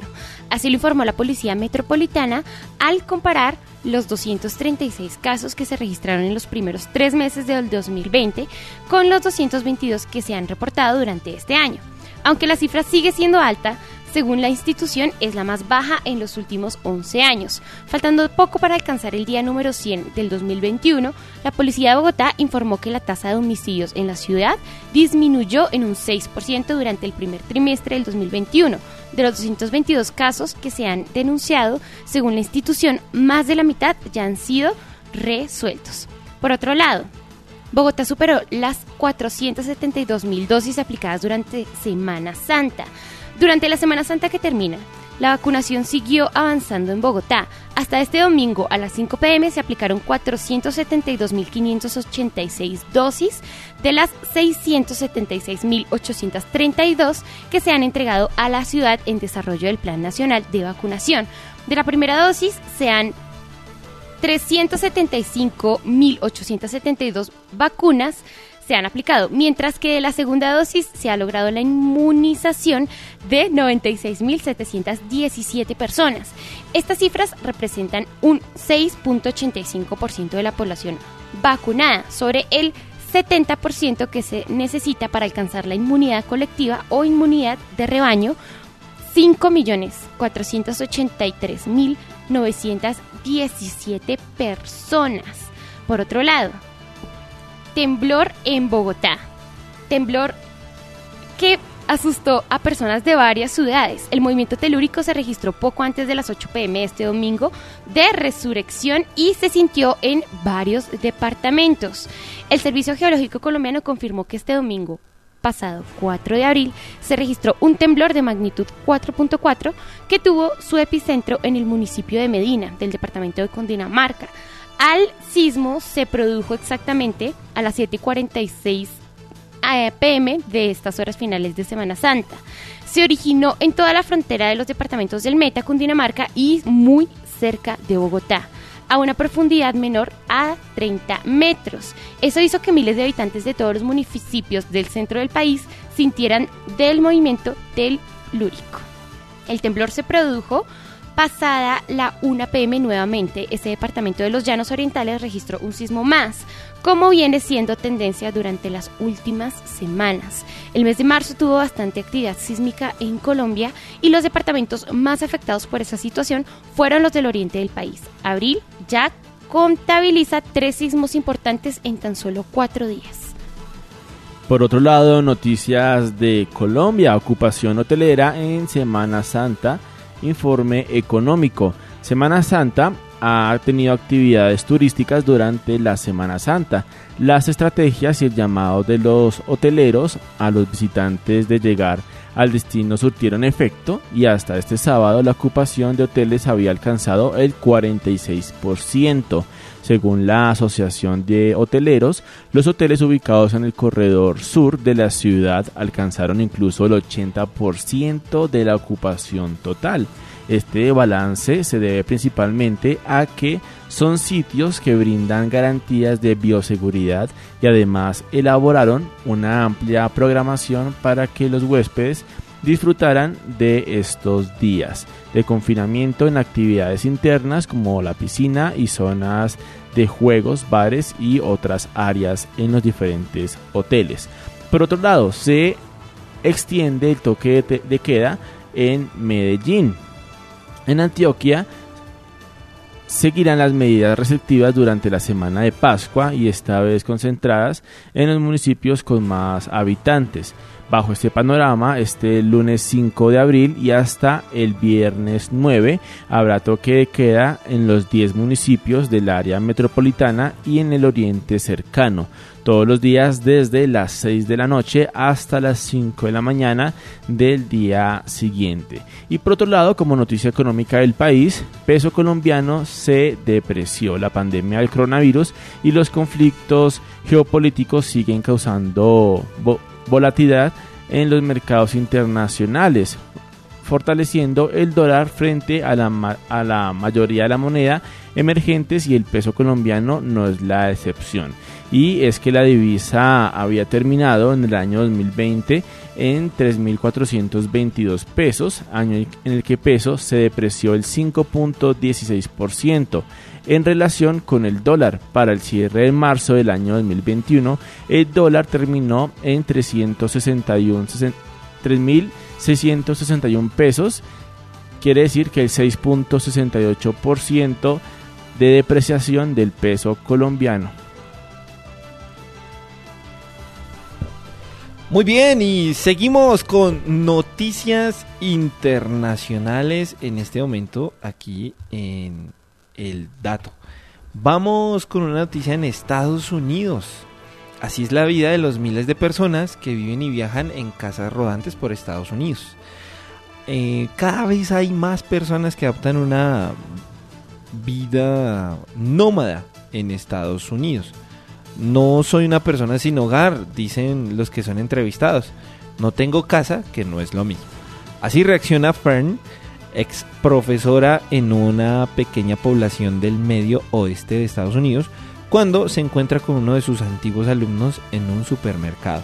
La escena ocurre en la película de Nomadland, que con seis nominaciones a los Oscar es una de las favoritas para alzarse con los principales premios de la Academia de Cine de Hollywood el próximo 25 de abril en Los Ángeles. Muy bien, y nos vamos con una noticia del gigante empresarial Amazon. Hay escándalo en Amazon tras admitir que algunos de sus conductores orinaban en botellas de plástico. Amazon reconoció que parte de su personal orina en botellas de plástico, después de que surgieran pruebas que lo corroboraban. La compañía se disculpó con un político estadounidense por negar falsamente que los conductores se hubieran visto en ocasiones obligados a recurrir a esta práctica. Mark Pocan, del Partido Demócrata de Wisconsin en Estados Unidos, hizo las acusaciones en Twitter y ahora Amazon las ha dado por válidas. Abro comillas. Le debemos una disculpa al representante demócrata Pocan, dijo el gigante del comercio electrónico en un comunicado publicado en su sitio web. Muy bien, y vamos a una noticia. me culparon por bloquear el canal de Suez. Así habla Marwa El Selhadar, la primera mujer capitana de Egipto. El mes pasado, Marwa El Exahar notó algo extraño. Se había difundido la noticia de que un enorme buque carguero, el Ever Given, se había atascado en el canal de Suez, bloqueando una de las principales rutas marítimas del mundo. Pero mientras revisaba su teléfono, comenzó a leer varios rumores en internet que decían que ella era la culpable. Me sorprendió, dice Marwa, quién es la primera mujer capitán de barco de Egipto. En el momento del bloqueo de Suez, el ex Yahar estaba trabajando como primera oficial al mando del Aida IV a cientos de kilómetros de distancia en Alejandría. Muy bien, y así terminamos nuestro segundo flash informativo aquí en el dato.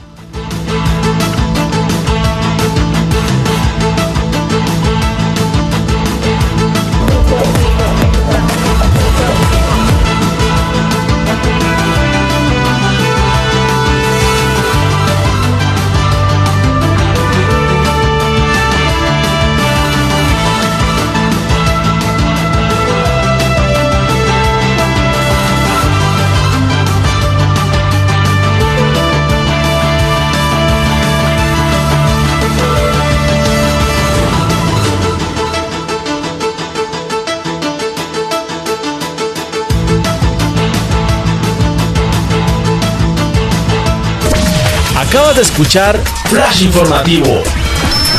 A continuación, más información en El Dato.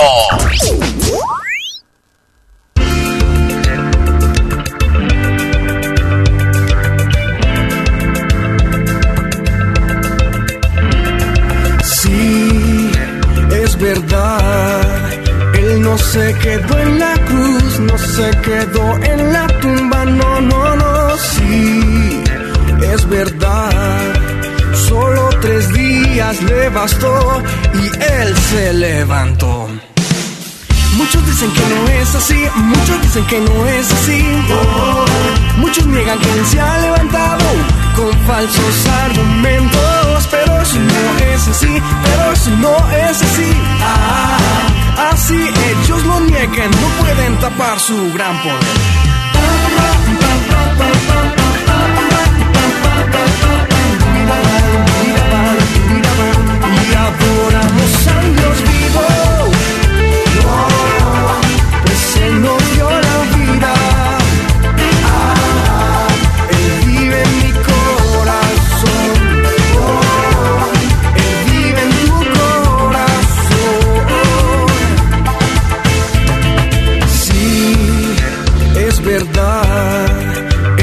Se quedó en la cruz, no se quedó en la tumba. No, no, no. Sí, es verdad. Solo tres días le bastó y él se levantó. Muchos dicen que no es así, muchos dicen que no es así. Muchos niegan que él se ha levantado con falsos argumentos, pero eso no es así, pero eso no es así. Ah, así ellos lo nieguen, no pueden tapar su gran poder.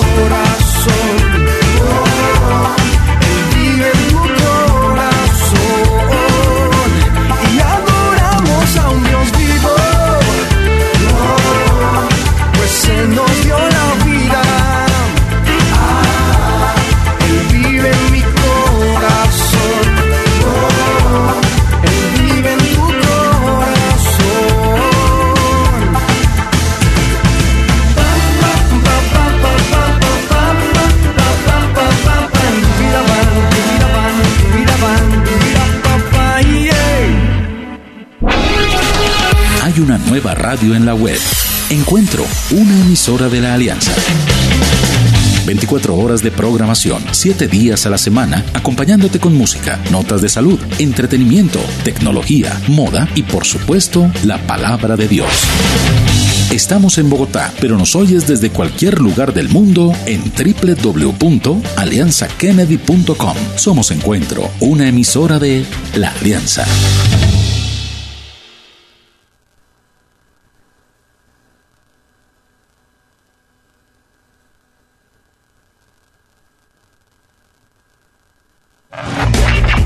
Salud y política. Esto es El Dato.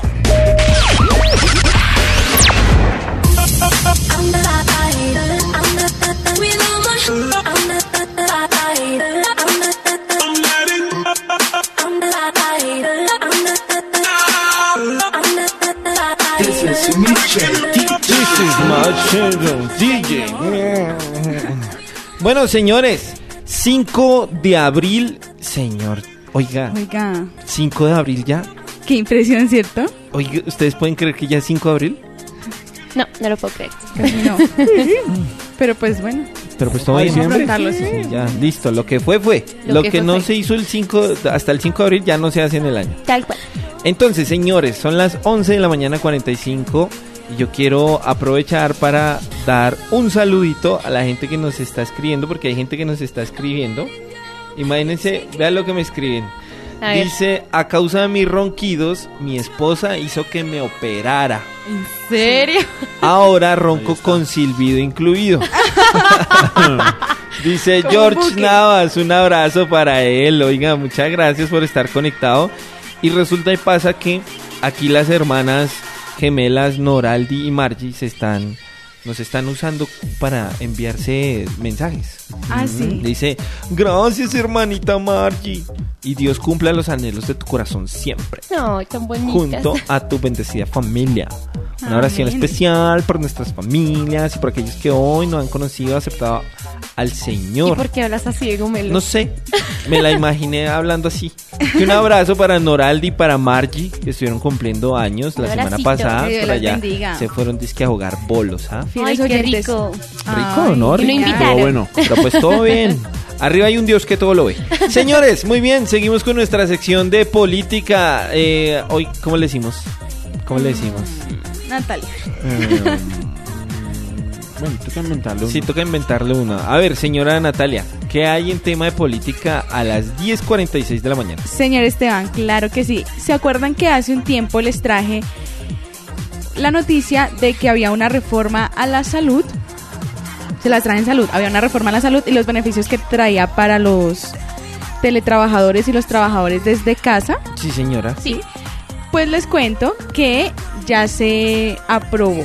Ya se aprobó. Sí, ya se aprobó. Entonces se está esperando simplemente que se haga una conciliación entre el Senado y la Cámara y pasársela al presidente para que la firme. Ah, Pero entonces se a los mí no me han llamado tampoco. Se los traje en política porque eh, les voy a explicar qué es lo que trae esta reforma para todas las personas que están trabajando desde la casa y para los teletrabajadores. Pero les voy a explicar algo antes, la diferencia entre un teletrabajador y un trabajador desde Ay, casa. ¿cómo así? ¿No son lo mismo? No son lo mismo. Ay, a ver, a ver. Bueno, No, oiga, señor. esa está Una- buena. A ver, una que El es... dato, pónganle A cuidado. ver, datazo. ¿cómo es, ¿cómo es que es? Uno es trabajador en casa. Uno es trabajador en casa y el otro pues es una persona que hace Teletrabajo. señor. ah, vea, pues es diferente. Sí, ¿por qué? Porque el teletrabajo es una modalidad en que desde la firma del contrato al tr- el trabajador sabe que va a desempeñar sus labores desde un sitio distinto a la oficina.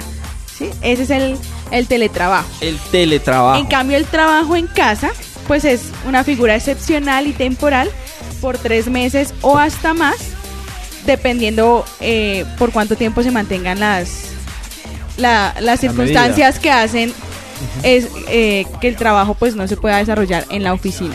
Ya. Entonces esa es la diferencia. O sea, el, el teletrabajador sabe desde que lo contratan, sabe que pues no va a trabajar en la oficina, sino que puede trabajar desde cualquier otra parte. Y el trabajo en casa es para las personas que por circunstancias eh, Como ahorita pandemia. como ahorita la pandemia, pues tienen que hacerlo desde la casa porque no se pueden reunir en sus sitios de trabajo habituales. Oiga, muy buen dato para la gente que, que a veces no sabe, ¿no? Muy sí, buen señor. dato. Pues venga a ver porque pueden dar demandas. A qué ver. pasa. Entonces, pónganle cuidado, hay unos puntos claves que se, que se trataron y que trae esta reforma. Y es el primero, la desconexión laboral, ¿sí? Porque pues todos sabemos que por el... A causa de la pandemia, pues muchas personas ahora están trabajando desde casa y trabajan mucho más de lo, de lo que deberían o se pasan en sus horarios laborales. Sí, señora. Eso pasa mucho, sí, señor. Sí, entonces, pues lo primero pues es la desconexión laboral que según lo que diga el contrato, si el contrato dice ocho horas, pues son ocho horas nada más los que la persona permanece conectada. Sí, y son solamente en ese tiempo donde los tra- lo- los Jefes. lo- sí, como los jefes les pueden eh, Exigir. o- exigir o mandar Llamar. tare- o mandar tareas Ah, pues para sí. que o para que solucionen. Entonces es eh, brindarle la garantía al, al empleado de, de tener un tiempo de descanso, así como pues sus permisos, las vacaciones y pues los días feriados, con el fin de que los trabajadores pues también puedan seguir en su vida normal y mantener una relación eh, pues personal con su familia, con, sí, con las personas que los rodean, porque muchas veces se está viendo que por el Que está trabajo afectado, pues, sí. están, está afectada su relación con los demás. Otro es el- las prestaciones y el salario. ¿sí? El trabajo en casa no modifica el contrato de trabajo firmado inicialmente por los, por los empleados, pero eh, pues asimismo como en el, en el contrato dice, bueno, se va a ganar tanto, pero también dice unas funciones. ¿Sí? Entonces, si le aumentan las funciones, pues igual puede aumentar el sueldo, igual se mantiene si, si se pasa de las horas de las horas de trabajo, pues ya se pagan como horas extras, se pueden pagar como horas nocturnas, como horas dominicales. Entonces, eso es lo que busca la nueva reforma, de que se cumplan realmente lo que está en los contratos de los empleados. Sí. A pesar de que uno esté trabajando en casa. A pesar de que está trabajando en casa. O ¿sí? sea, si mi contrato dice 8 horas. Trabajo de conecto 8 a 5 de la tarde, 8 trabaja de 8 a 5 de mi la tarde. jefe no me puede llamar antes de las 8 ni, Ni después de las 5, ay, es que pasó algo. Uy, como a las 10 de la noche. Exacto. Ay, que, le- que el jefe le diga, ay, es que pasó algo, conéctese, que hay que solucionarlo. Pues es que no es hora, no es su hora del- laboral. Laboral. Si, si le toca trabajar y usted accede, pues obviamente tiene los beneficios que ya serían horas nocturnas, Horas horas, noctur- extras. ah, y pues ese es el beneficio en, en la remuneración. Bien. ricos, hermano. Exacto. Si no, el Literal. trabajador, pónganle cuidado, podrá reclamar cuando considere que su carga habitual de trabajo se está viendo afectada por otras tareas que generan más responsabilidad. Ah, ok. Entonces puede decirle al jefe, venga, o sea, no, no son mis funciones y las estoy haciendo y aparte me estoy pasando el tiempo, pues, ¿sí? Reconozca. A- que haya una remuneración. Claro. Como decimos nosotros, déjese ver. Déjese ver. Déjese ver. Déjese ver. Déjese ver, jefecito. Pues Ajá. bien, esta, este es otro punto, el auxilio de la conectividad. Y es que a los, Mm, sí. a los empleados que devenguen hasta dos salarios mínimos legales mensuales vigentes y que cumplan con los requisitos para que se les reconozca el auxilio de transporte, eh, pues en los términos de las normas vigentes, durante el tiempo que presten los servicios bajo la habilitación de trabajo en casa, se les reconocerá ese pago a título de auxilio de conectividad digital. O sea, le dicen, ay, como ya no está viniendo a la casa, entonces no le vamos a pagar, a- no está viniendo a la oficina, entonces no le vamos a pagar auxilio de transporte. No, eso se toma como un auxilio a la conectividad. Conectividad. Sí, Que ¿para sirve qué? para pagar el recibo Porque muchas personas pues han tenido que aumentar su, Su ser- su servicio de internet, que en claro, megas, puesto. aparte de que ha aumentado eh, el servicio de la energía, Ajá. ha aumentado el valor, entonces también para las Luz, personas. agua, gas. Claro, porque ya las personas Claro, están se más en consume casa. más servicio. Claro, está en sí, casa. sí, es cierto. Exacto. Entonces ahora se tiene como un auxilio de conectividad digital para las personas. Ya. Mm, señor. Eh, cabe aclarar que el auxilio de conectividad y el subsidio de transporte pues no son acumulables, ¿no? O sea, No, es lo no. que se gasta en el mes. Sí, claro. Normal. Tenemos el valor 106 mil pesos. 106 mil 106 mil pesos es el auxilio de transporte y pues se- es el mismo valor para la- el auxilio, de conectividad. 106 O sea, ya pesos. se Claro, le cambió el sirve. nombre nada más, ¿sí? Como las personas pues ya no van a la oficina, entonces se les se les sigue pagando los Y 106 mil eso pesos como para auxilio. pagar un recibo, Claro. ¿no? Claro, para- Toda la vida. Claro, sí, porque un internet Sí. no es tan caro tampoco. Y, y la energía acá en Bogotá pues tampoco es tan, tampoco es tan tan costosa. costoso. Muy bien, es un muy buen auxilio. Pónganle cuidado hasta, hasta otro punto y es- son los equipos de trabajo. Sí, entonces para el desarrollo del trabajo en casa y para que las personas puedan cumplir bien sus funciones, el empleado puede disponer de sus propios equipos y pues de las herramientas que tenga en su casa, siempre y cuando llegue como a un acuerdo con el, con el empleador. ¿sí? Es decir, si, Si yo no se- tengo computador, tengo que hablar con mi jefe y decirle que pues sí, yo lo puedo usar, exacto. Si usted no lo tiene o si no llega a un acuerdo con su empleador, entonces él le tiene que suministrar los equipos, además pues del sistema de información, del software o los materiales necesarios para que usted pueda llevar a cabo su trabajo en casa o pues la labor por la cual lo contrataron. Ok. Ajá. Entonces, ahí está. Ese otro. Y otro que es muy importante son los riesgos la- laborales. ¿Qué pasa? Que eh, las administradoras de riesgos laborales o las ARLs, al- a la que se encuentren afiliados, pues los empleados deben promover programas que permitan garantizar condiciones de salud física y mental, así como la seguridad en el trabajo.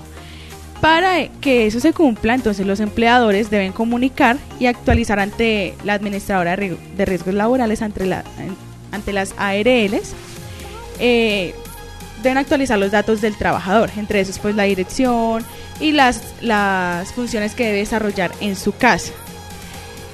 Esto con el fin de que pues las personas sigan teniendo como toda su seguridad aún desde casa. Obviamente hay, hay accidentes que pues no tienen nada que ver con el trabajo, pero pues como están en la casa, están pasando. Claro. ¿sí? Entonces hay Claro. que se desconectó un momentico y se pasa el almuerzo y por allá Allá se, corta un cayó. dedo. Sí, algo, algo. Sí, pues Ay, eh, ahí sí lastimosamente pues no lo cubre la ARL Se cayó del porque techo. no es porque no no así. eso no está en su trabajo. unos cables y dentro, se de- cayó. dentro de su contrato no está que usted tenga que cocinar. Ah, bueno, ¿sí? sí, sí. Sino que pues son cosas externas que usted hizo en su en su tiempo laboral, pero Claro, pues eso no se lo cubre. pues, Sin es la embargo, sí se deben las ARLs deben hacer capacitaciones y deben eh, promover la o sea, ¿cómo les explico? Deben promover la salud física y mental de los de los trabajadores, Sí. Aunque estén desde casa, pues ellos deben estar pendientes y también de su lugar de trabajo Bueno, todo normal. Había un, una polémica en, dentro de esta reforma sobre los sobre las propiedades, sobre los artículos de propiedad de los trabajadores. Entonces ellos decían que eh, los los como los trabajos o los contenidos desarrollados por algún trabajador en medios remotos, o sea, en el trabajo desde casa, no, la, la empresa los podía seguir usando. Sí, que no los podía seguir usando después de que el trabajador de pronto dejara la empresa. ajá. Porque no los podía seguir usando porque eso ya contaba como derechos de autor y todas estas cuestiones A ver, a ver. legales. A ver, si yo hago una plantilla en Excel y yo salgo de la empresa, ¿la empresa no puede usar esa plantilla que yo hice? Exacto, más o menos eso es lo que ellos querían decir. Pero entonces eso, ahí entró la polémica dentro de la reforma porque dijeron como no, a veces son cosas útiles para la empresa y que se pueden seguir usando y fue y hacía parte del contrato de lo que de las funciones que debía desarrollar el, el empleado. ¿Sí? Entonces eso fue algo que se tumbó y pues no va en la reforma. Ah, ok. Para Porque, por aclarar, ejemplo, eso a ya Camila dije- le tocó, a Camila le tocó hacerse una Claro, plantilla diseñar cosas para agilizar los procesos. Sí, sí, porque era un proceso como de transmisión, no- nada, no sé qué cosas. Y era mm, bien complicado porque eh, pues tenía que gestionar en Excel y cuadrar y hacer una cosa, la Bueno. otra. Exacto. Entonces hacer como un esta cuadro. parte pues se quitó. Mm, ya.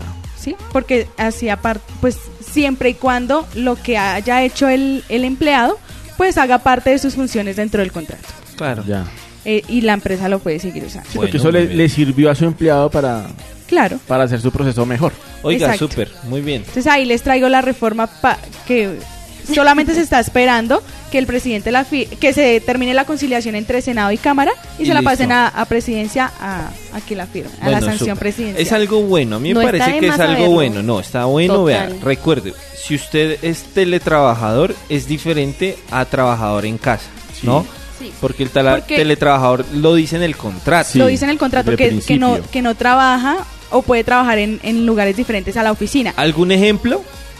Las personas que trabajan en call center, De por pronto, ejemplo. Sí, las personas que trabajan en call center que pues no muchas muchas veces Ah, no tienen sí. que ir a, a la oficina como tal, sino que lo pueden hacer desde, Desde diferentes casa, partes. sí, señor. Editores de Pero- video.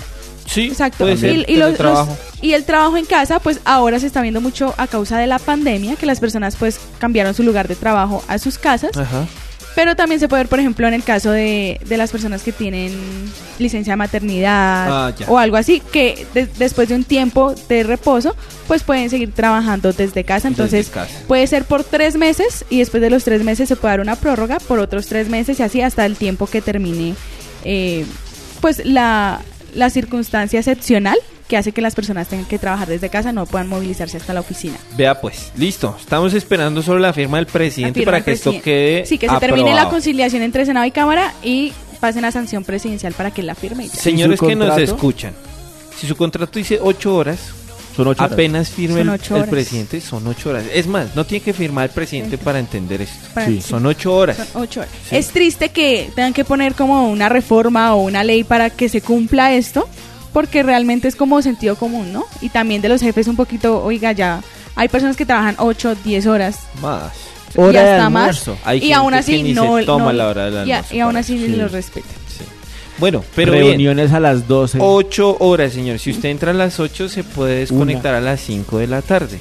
Y si el jefe lo llama a las 10 de la noche, decirle, oiga, es que quedó mal este proceso. Bueno, entonces usted tiene dos opciones. Uno, decir, bueno, ya cuenta ese tiempo como hora extra, Claro. ¿cierto? Y nocturna. No, eso ya no existe, ¿no? Eso después de la ley 100 ya. Hora extra. Y eh, seguir trabajando. Pero Claro. ya está siendo remunerado ese Claro, trabajo que, que está haciendo después de su horario laboral. Así que le reconozcan su esfuerzo adicional. Bueno, súper chévere, me parece muy bueno. Esa, esa noticia política está muy buena. Sí, Ese señor. es el dato. Ahí les traigo. The sands of time are slipping through our hands. Our hands are tied to life and its demands.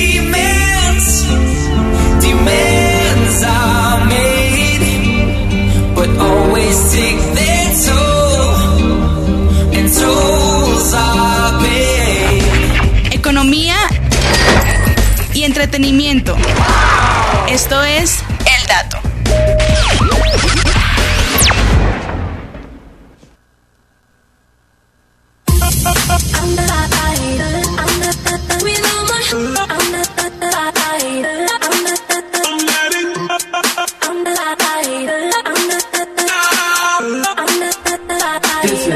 Bueno, muy bien, señores. Oiga, después de esa noticia buena, un dato muy bueno, me parece que, que- que Sí, eso, señor. eso, eso está muy bueno. Señores, seguimos con noticias de entretenimiento para, para alegrar esta, ver, esta mañana de 5 de abril del 2021.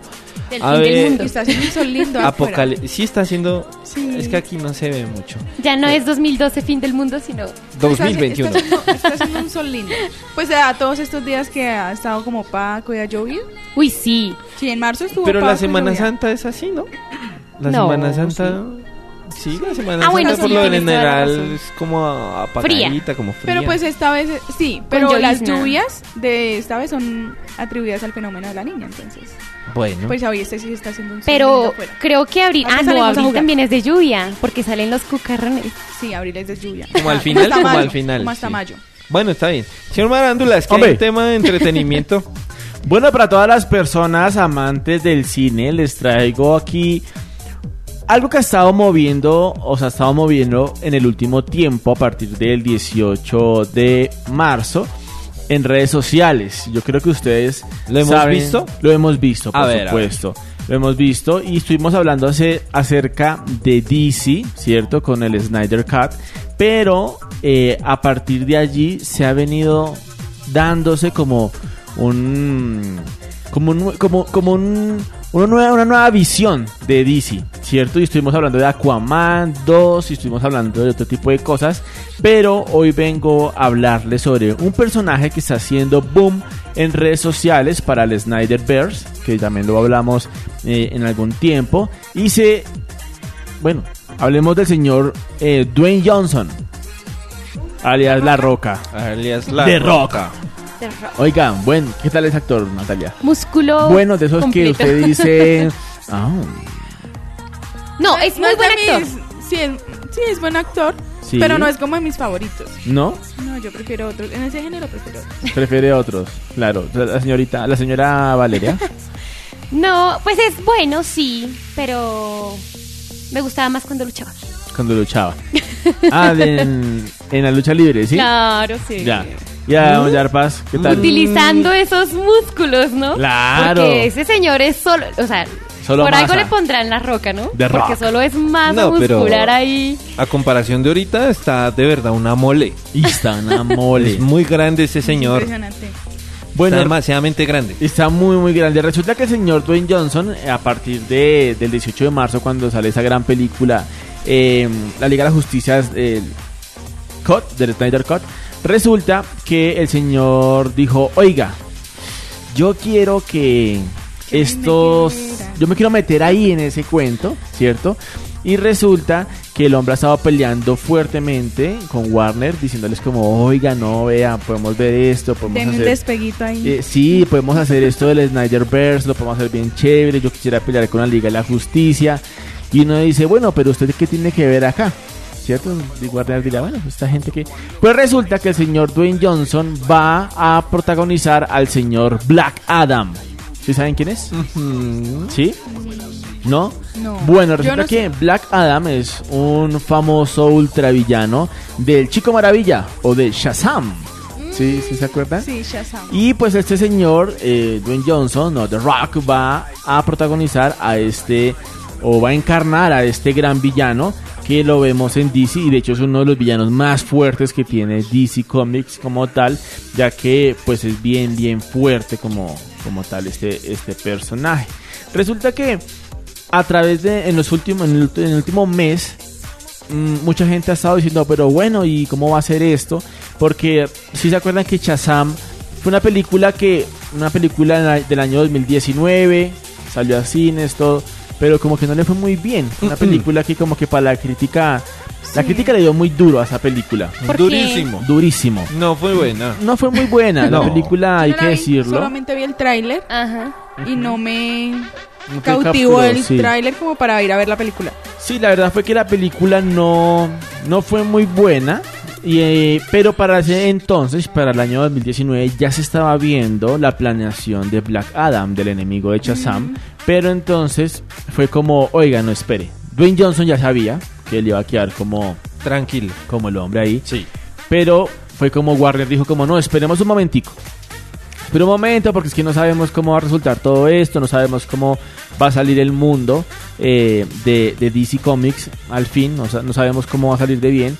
Y Shazam pues no le fue muy bien. Pero gracias al lanzamiento del Snyderverse fue como, oiga, no, pues hasta, a este man le fue muy bien. Dwayne Johnson ha estado peleando ahí duramente con Warner y resulta que sí, que efectivamente sí va a salir esa película. Warner dijo como, bueno, listo, sí, hagámosla, todo bien, vamos a hacerla. Y resulta que ya se tiene visto de que se va a crear esta gran película de este archienemigo de Shazam. Obviamente que hay como unos rumores que se dice que pronto puede verse la aparición de este mm, del superhéroe al final de la película como para que se vea o se extienda el universo DC con el con el que con el actor eh, Zachary Levi se llama el, el actor que interpretó al señor Shazam y pues se cree que va a aparecer esto pero dentro de la película de Dwayne Johnson Opa. va a aparecer seguramente un personaje que muchos fans han estado pidiendo en los Bien últimos épico. años y viene el Doctor Fate o Doctor Destino conocido en Latinoamérica también. Entonces va a estar bien interesante, la verdad la película la veo con Esto se ve que épico. puede pasar, Sí. que puede pasar. Puede pasar. El señor Ben Johnson dijo, sí, hagamos la película, vamos a crearla. El señor Pierce eh, Brosnan, Brosnan, perdón, va a ser del Doctor Fate. Ya, mejor dicho, súper, súper visto esto. Y pues el señor The Rock en sus redes sociales ya ha hecho como un primer lanzamiento o un primer video de cuándo va a salir esta gran película. ¿Cuándo Bueno. creen que va a salir? No, eso- yo creo que A finales de año, ¿no? No, yo creo que el otro año. El otro Ya, año. el El otro año más por o menos ahí, para cuándo? por ahí a Junio. Sí. a finales a de- mitad del del año otro entrante, año. sí. al otro año. Resulta que va a, pase- va a salir para el año de julio del próximo año esta película. Resulta que en Nueva York, pues ya, ustedes han visto que, que en, que en Nueva York hay unas grandes, grandes pantallas y todo. lo Sí, más de bonito. sí, en el Entonces, Times pues, Square. Times el- Square. correcto. Yo estuve ayer allá. Sí, ok. Y ¿Y los vuelos son muy rápidos, ¿cierto? Rápido, sí. Sí, es casi es- teletransportarse. Es que eh, primera clase. Claro, por No, supuesto. vuelo charter que llaman. Bueno, resulta que aquí el actor nos da como un primer, una primera ojeada a través de sus redes sociales, que ustedes pueden ingresar a The Rock allá en, en Instagram y saldrá el 29 de julio del año 2022 esta gran película que pues en el Times Square Garden pues ya aparece como las primeras imágenes de The Rock como Dwayne, como, Como eh, Black Adam. como Black Adam. Black y Adam. pues bueno, esperemos a ver qué pasa. La verdad, los amantes de DC estamos bien como, ¿A la wow, ¿qué va a pasar? Sí, porque esta película puede abrir como Expandir el universo. expandir el universo por un lado, aparte de Flash y Aquaman 2, porque pues está peleando Dwayne Jameson para que salga el Snyderverse, está peleando durísimo para que salga Ah, es esto. que- Y de pronto, quién sabe, podemos ver a la liga peleando contra este maravilloso actor. Pues Mm, bueno, la esperemos verdad, oiga, pasa. es- eso está en auge, ¿no? Y Sí. le han dado durísimo y no, nada, nada, nadie quiere ceder. Nadie Las directivas de Warner no quieren ceder eh, para seguir con el Snyder. Y bueno, pues nada, igual así empezó. eh, o sea, como que fue un puñadito de, de- de aficionados a, a DC que dijeron dejen terminar a Snyder hacer eh, la Liga de la Justicia. Sí. Y ahora pues es un montón de gente que está diciendo dejen hacer el universo de Snyder, por favor. hasta los actores, ya ustedes ven acá uno de los actores y está, Están mejor dicho, apoyando. apoyando súper durísimo. Es que porque es la muy visión es muy buena. ¿Ya la Sí. viste? No. No. No, no puede ser que ese ver. palito. No, no. Tienen Vea, la visión es muy buena de este director y pues Dwayne Johnson ahí está tratando porque él estuve leyendo un poquito más respecto al tema y él dice quiero pelear contra Superman. Bacano. Y aquí ve, aquí aparece una postal brutal Sí, del de- señor Wayne contra eh. Henry. Contra Ah. Henry, sí, señor. Uy, y se ve épico. se ve muy épico. Está Es que- es que editada, la pero Ro- no importa. Es que la roca es muy. Es que es muy grande. Sí. No, Ese y si señor es muy ustedes grande. ven al- a, a Adam, el de, las, de los cómics, pues por supuesto, o sea, le, ca- le queda perfecto el personaje porque el man es súper grande, Sí, es un grandote. personaje enorme y pues Dwayne Johnson pues le, que le queda el traje, considero que le queda el traje, que sí puede ser un buen, un, un buen Adam ahí y pues bueno, esperemos a ver qué pasa con este, con este personaje de DC. Ojalá, yo la verdad digo, ojalá pase. Quisiera ver esta película, a ver cómo, cómo la van a tratar, qué tal se va a ver y si la liga va a aparecer. Que será muy bueno. Ojalá dejen hacer el universo Snyder. Y pues aparece un nuevo héroe, eh, que es el Doctor Fate. eh, Y es épico. y es un épico. personaje durísimo. Está obviamente Fuerte, que dentro de los héroes más antiguos, Más antiguos. ¿no? Porque viene, bueno, de Egipto y otro De tipo de Old cosas. Héroes. Pero es, sí, es uno De los héroes escuela. De viejas escuelas, sí, de Old, DC. Old Sí. Héroes. De Old Hero. Bueno, pues ojalá. Ojalá, sí. Ojalá, ojalá. Ahí está. Bueno. Ahí está el dato de entretenimiento, señores. Bueno, esperemos a Esperemos, ver que ojalá, ojalá dejen Ojalá hacer el universo.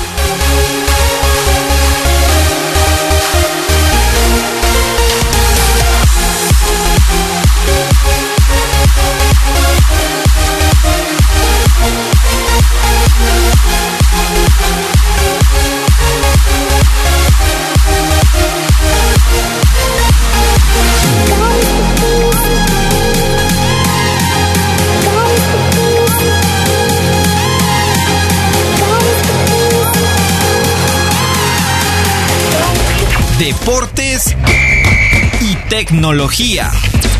Esto es El Dato.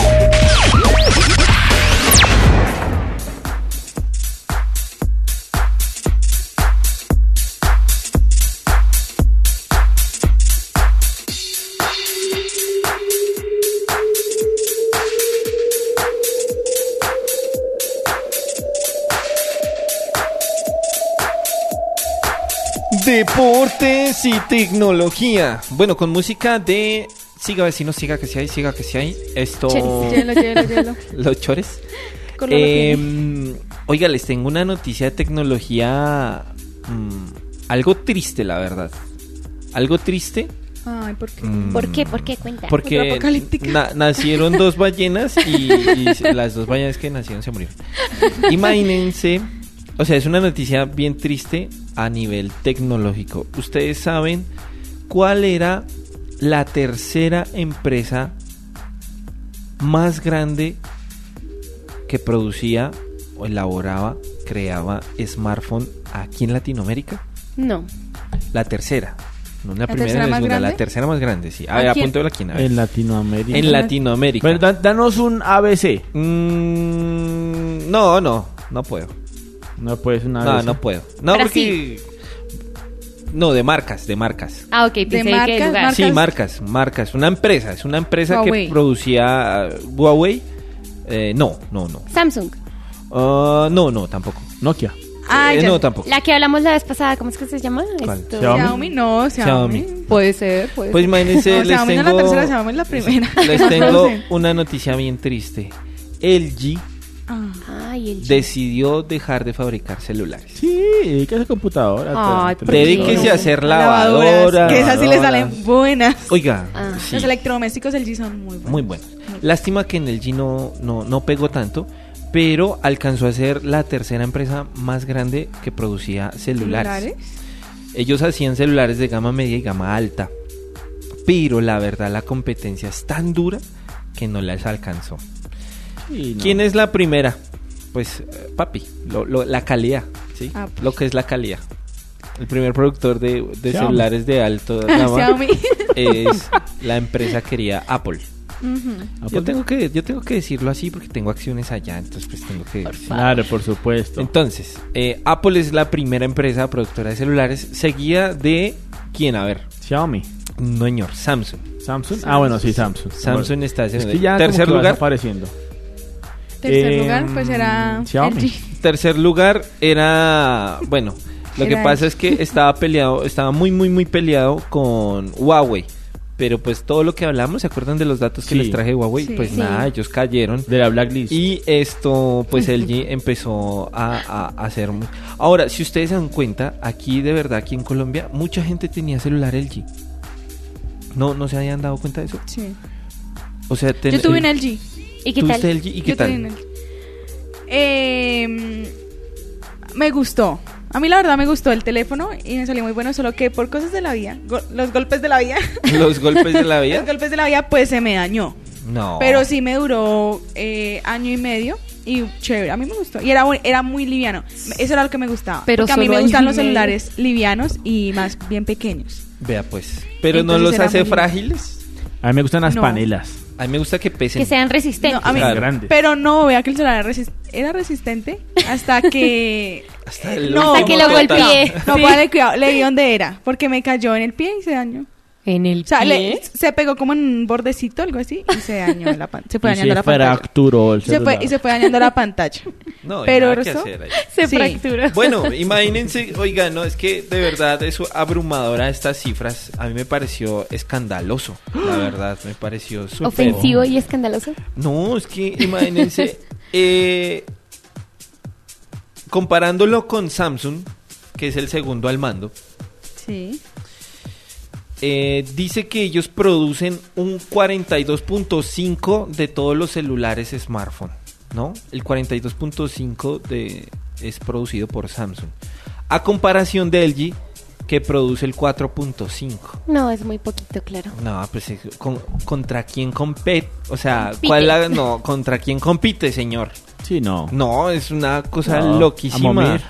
42.5 contra el 4.5. No. No, Demasiada nada, diferencia. absolutamente nada que hacer. Ahora, Samsung, es que Samsung es un dolor de cabeza para LG. No solo por los celulares, sino también por los electrodomésticos. ¿Sabían Sí. que ustedes, los Ajá. electrodomésticos número uno son los Samsung? O sea, en ventas, no Sí. en calidad, sino en ventas. En ventas son Samsung, seguido de los señores de LG. Por decir, las lavadoras y las neveras que saca Samsung, pues vende muchísimo más. Pero en tema de calidad está certificado que LG es mucho mejor. ¿Por qué será? ¿Por las formas? O sea, como por la... ¿Cómo se dice eso? Bueno, pues no El sé. diseño. ¿El diseño? Yo creo que es el diseño. No, no sabría decirte. No, Porque los sí. diseños son muy, pues, son parecidos, Son ¿no? parecidos, Ahora pues sí. también son, No, son como nunca. son como hermanas. Pues sí. uno encuentra en todo lado, digamos, uno va a averiguar lavadoras cosa. O neveras y siempre está Samsung, LG, sí. En bueno, todo lado. sigamos hablando de celulares A porque a ver, a ver, a ver. ¿cuál fue la caída de LG? Pues señores, imagínense que ellos decidieron no seguir con Google y Ah, no. bueno, e implementarle el sistema operativo de Microsoft. Y eso le bajó las ventas terriblemente. Claro. Entonces di- dijeron, no, nada que hacer, tenemos que volver a Google. Y pues ya cuando volvieron a Google, pues ya demasiado tarde porque habían perdido mucho. Decisiones. Sí. Cada día. De lo, desde el 2013, vean esta cifra, desde el 2013, o sea, hace ocho años. Ocho años. La compañía ha perdido 4.500 millones de dólares Nadie aproximadamente. sabe lo que tiene. Oiga, no, Hasta el eso es mucho dinero. Sí. Que lo pierde. Ah, 4.500 millones, eso es mucho dinero. Han perdido y por esta, pues esta cifra, ahí verás si querían seguir perdiendo más, eh, decidieron no más. Claro. No más, no más, no, o sea, no nos vamos a dedicar a hacer más celulares. Ahora la gente que tiene el G dice, "Ay, ¿y ahora qué hacemos? ¿Usted tiene el G, flaco? No. Aquí nadie tiene el G. No, señor. No, Bueno. yo ya no. Lo tengo ahí guardado de recuerdo. De recuerdo. Pero pues ya no me funciona. Bueno, ¿qué dice LG? Porque ellos definitivamente, o sea, no más, no más es no más. Y lo que dicen para la gente que tiene todavía sus celulares LG es que van a ofrecer un año de soporte para todo lo que tenga que ver con el con los smartphones, con el tema de sistema operativo o arreglo técnico. Pero no han dicho qué va a pasar después de ese año. No, me menos O sea, No. pues van a desaparecer. Corrieron Es- un es- riesgo muy grande. Lastimosamente, eh, la última, la última, ¿cómo se llama? El último impulso que tuvieron fue el año pasado tratando de hacer un, un LG de última tecnología, pero lastimosamente no, no, no cautivó a los consumidores. Ahora, LG compitiendo contra un Apple, compitiendo contra un Xiaomi, Sí, No. se lo lleva. eh, inclusive lo meten dentro del listado, no sé por qué, pero por algo será, compitiendo contra un Motorola, nada que hacer. En tema de tecnología, Sí, no, absolutamente nada que hacer. Y, y que uno va a ver, eh, los precios son muy similares con los Xiaomi. Y por tema de calidad, uno, Se lo llevan. por lo que sea, va a escoger Xiaomi, Claro, no LG. toda la Uy, vida. sí, claro, por supuesto. Yo la verdad nunca, nunca, nunca se me pasó por la cabeza comprar un teléfono celular LG, porque no, no me parecía, o sea, yo decía como, eso es como tener una mini lavadora, ¿no? No, y Una que no mini tenía, nevera. no tenía como tanta publicidad, me parece, ¿no? El sistema Sí. operativo era todo raro, como esos cuadrados, como parecían Sí, computador. no, y ahora pasar de, de Sí, Google sí, a sí. Microsoft No me creo que fue parecía una muy mala reconocido. decisión. Ajá. Todos los Android están con Google. Claro. ¿Cómo se van a ir con Microsoft? Creo que No. les fue mal ahí. Porque lo mismo pasó con Nokia, ¿se acuerdan? Cuando Sí. empezó la competencia de Nokia, ellos entraron con Microsoft y tampoco les dio. Y se no quieren. Que esos son otros. Sí, los noqueados. son resistentes, Sale- resistentes. No, hay Uy, que sí, decirlo. una panela. Bueno, Sí. ya, les cuento la historia que yo te- tuve con un Nokia. Tenía un. Nokia, Historias con tenía un Nokia, Ayer pasé por tu casa. pero esos Nokia que tienen teclas, pero también eran táctiles.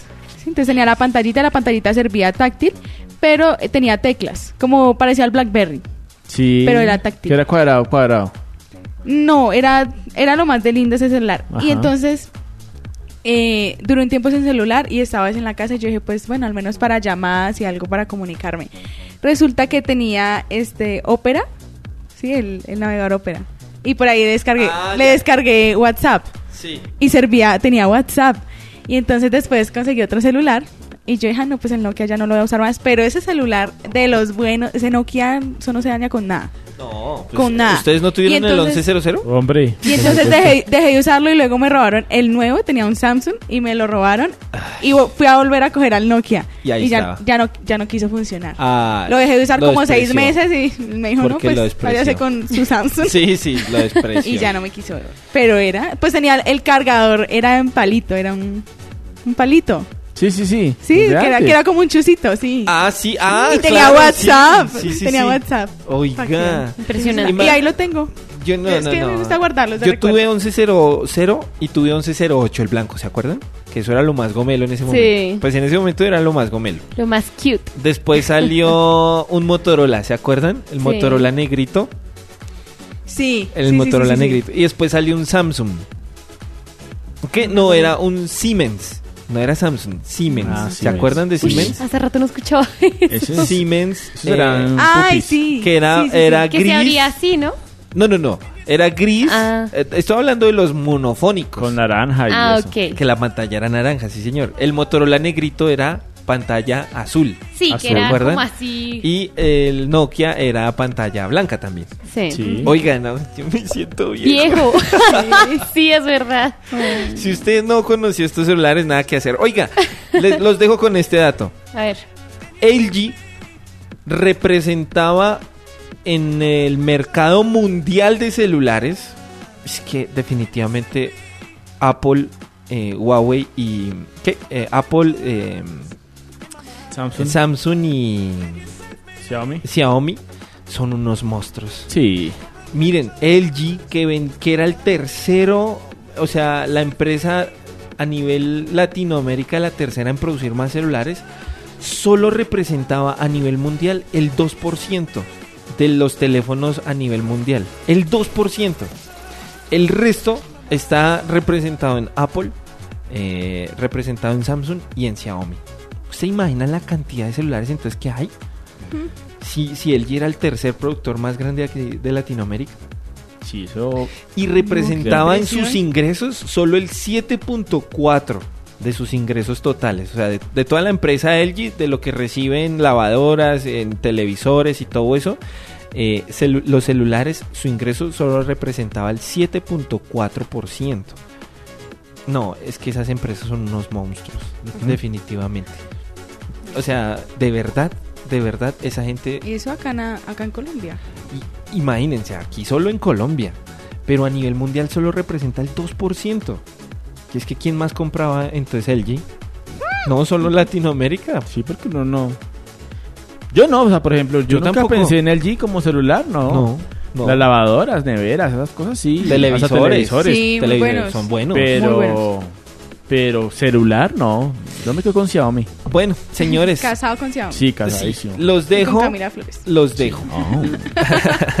los dejo porque porque los dejo con ese dato porque definitivamente LG dice adiós a los celulares. Y se marchó.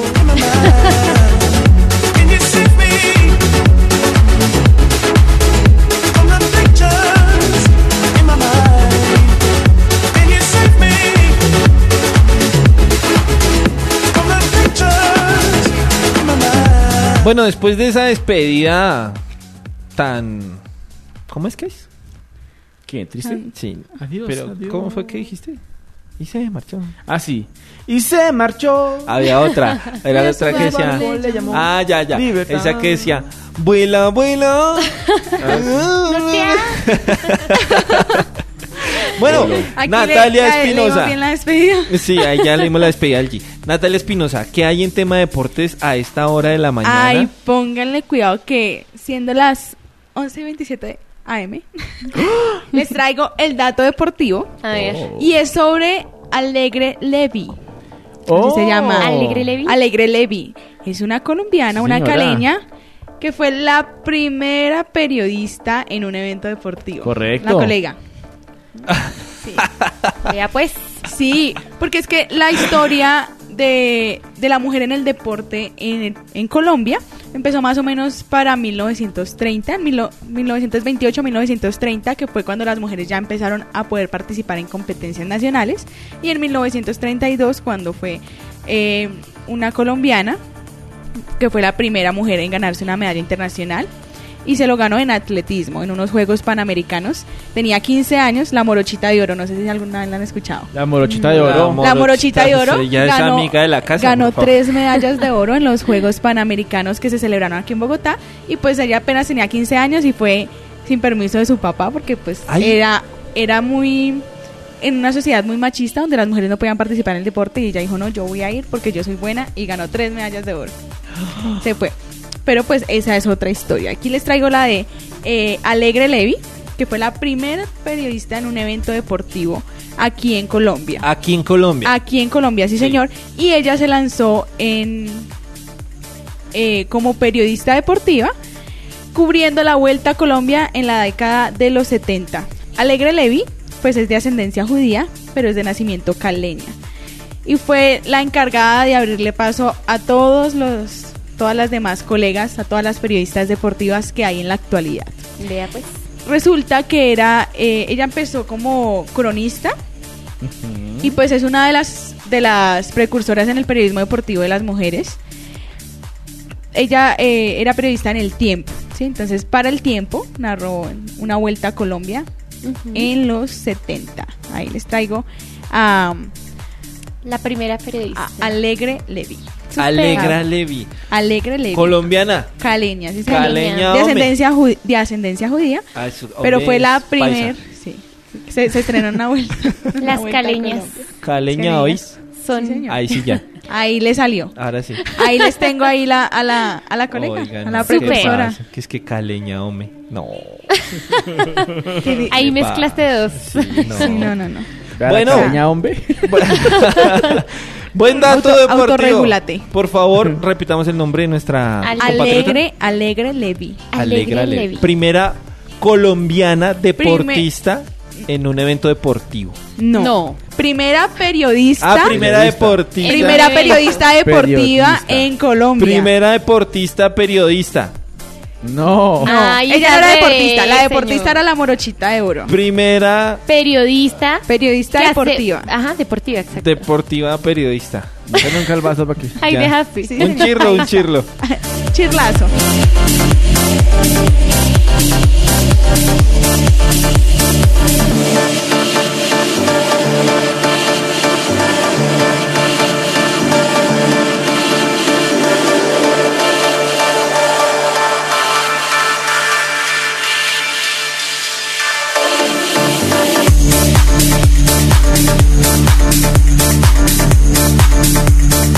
Esto es Flash Informativo.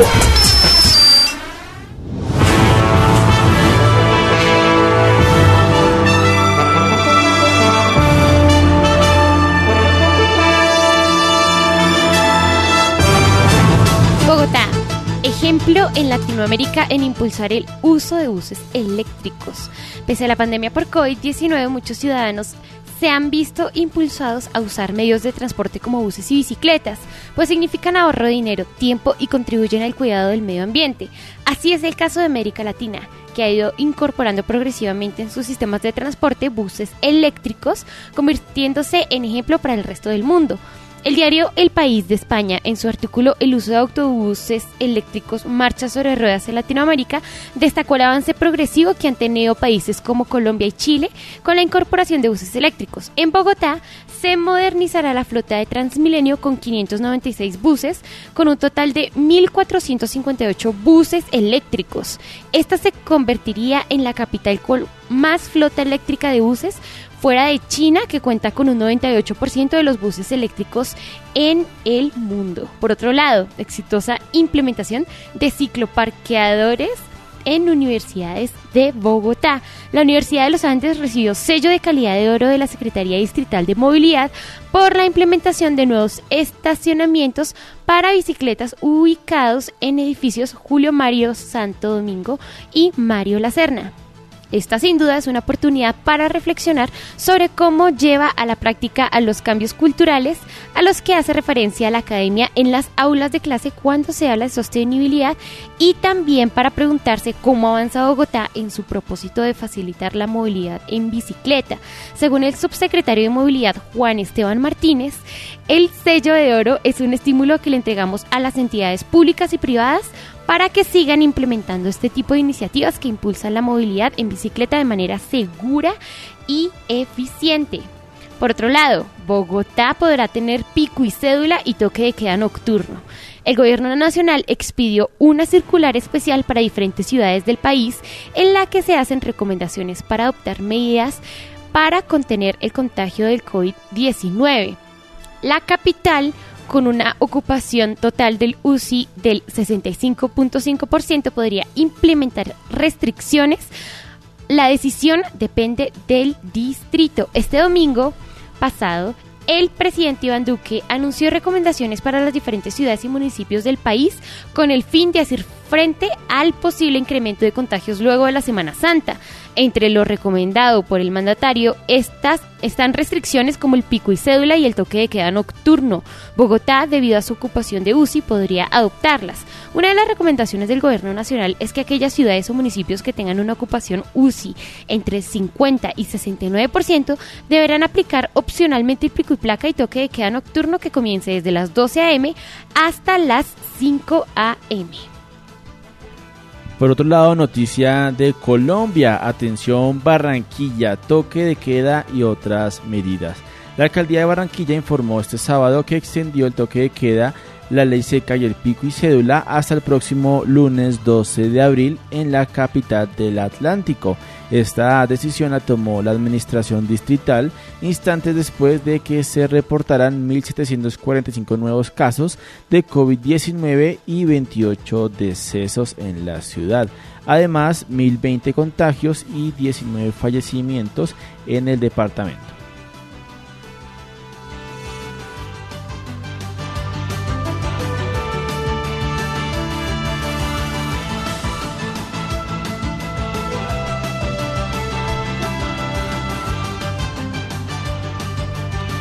Muy bien, y nos vamos con nuestra última noticia internacional. 361 proyectos de ley con los que los republicanos buscan restringir el voto en Estados Unidos tras perder las elecciones.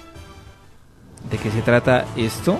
En el estado de Georgia, eh, una nueva ley prohíbe dar agua a quien hace fila para votar. En Florida buscan prohibir los buzones especiales para sufragar en ausencia y en Wisconsin proponen requisitos que afectaría a votantes discapacitados.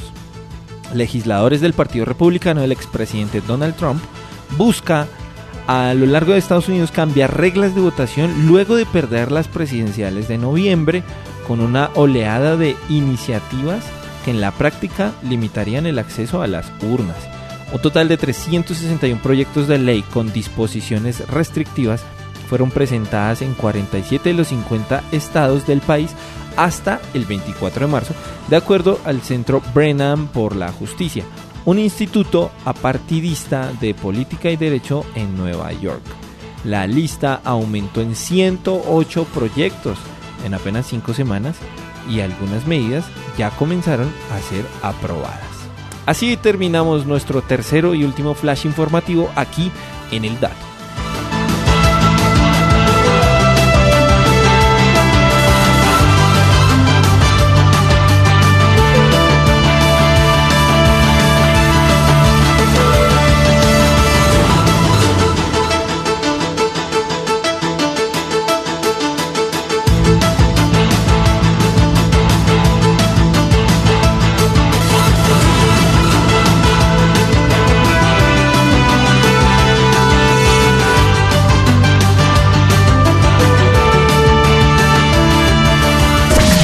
Acabas de escuchar Flash Informativo. A continuación, más información en El Dato. Salud y política. Esto es El Dato.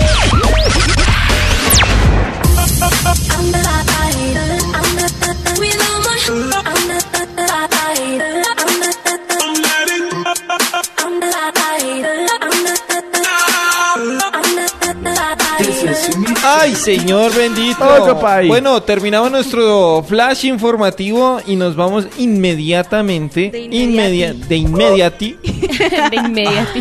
a hablar de salud. Autora Natalia, Sí, señores. Les traigo el datazo del día. A ver, Ponle cuidado que la actividad física puede disminuir el riesgo de 13 tipos de cáncer.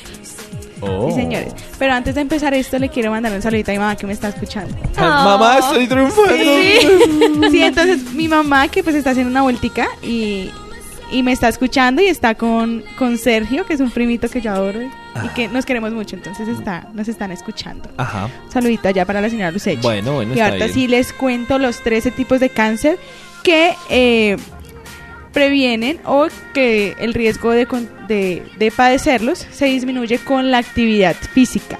Resulta que pues ustedes saben que por cuarentena y todo la gente ha disminuido mucho eh, cómo se mueve y pues la hecha del ejercicio porque ya no salen de la casa de pronto por miedo Sí. a contagiarse o pues por, por otras por otras cuestiones, ¿no? Entonces, ya es bien sabido para todos que la actividad física pues disminuye las pro- probabilidades de sufrir alguna enfermedad cardiovascular, también disminuye la probabilidad de desarrollar diabetes, la hipertensión, el ayuda con el colesterol, con el sobrepeso, la obesidad, la depresión, entre muchas otras enfermedades. Pero hay eh, 13 tipos de cáncer. ¿Cuántos, cuántos? 13. Oh, 13 tipos de cáncer Vaya. que eh, pues se pueden disminuir su riesgo de padecerlos con la actividad física.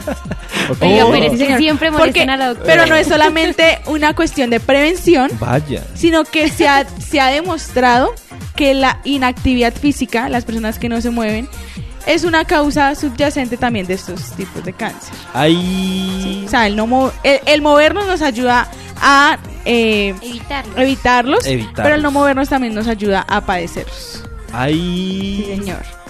Entonces, eh, más del 10% de los casos de mortalidad de cáncer de mama y de colon se le atribuyen a la inactividad física. Ahí. Imagínense.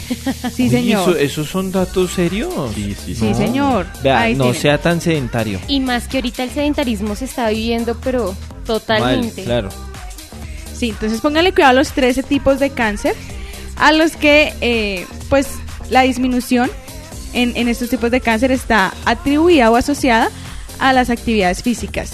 Y entre esos son el cáncer de esófago, de hígado, de pulmón, de riñón, de estómago, de endometrio, de leucemia, de colon, de seno, de cabeza, de cuello, de recto y de vejiga. Jesucristo, eso es son los, mucho. son los 13 tipos de cáncer que se pueden prevenir con una práctica regular de actividad física. Trotar, salir a caminar. Sí, hay, lo recomendable según la OMS son 150 minutos eh, a la semana de actividad eh, física, pues puede ser lenta, que puede ser salir a caminar, entonces se recomienda al menos media hora diaria caminando a buen ritmo. Eh, o 75 minutos a la semana de actividad física más eh, más fuerte, ¿sí? Más entonces fuerte. Correr, sí, entonces Sí. correr, saltar lazo, Y hacer no. abdominales. Ah, cosas saltamos así. lazo ayer por ahí. Sí, entonces eh, eso es lo recomendado según la OMS. Bueno. ¿Qué tal su físico, señor? Hombre, salté con como con 7 Ya. kilos encima. También la actividad física nos ayuda a contrarrestar algo que se llama el estrés oxidativo o la oxidación, porque a medida que nosotros envejecemos, pues nuestras células también van envejeciendo y por ende se van enfermando. Entonces el ejercicio nos ayuda como a mantener las células joven, Sí. jóvenes y a mantener nosotros también en forma. Oiga, si usted no se quiere, si usted quiere prevenir este cáncer, los, ca- los 13 Los que 13 dijimos, tipos de cáncer. por favor salga a trotar, salga a caminar. Y más que hay personas que por si tienen una eh, predisposición genética, entonces como cuidarnos y hacer las cosas desde la prevención y no solamente tratándolas ya cuando las tenemos encima. Uy, Sí. Bueno, buen dato. Mejor Hay que hacer ejercicio. prevenir que lamentar. Sí, señor.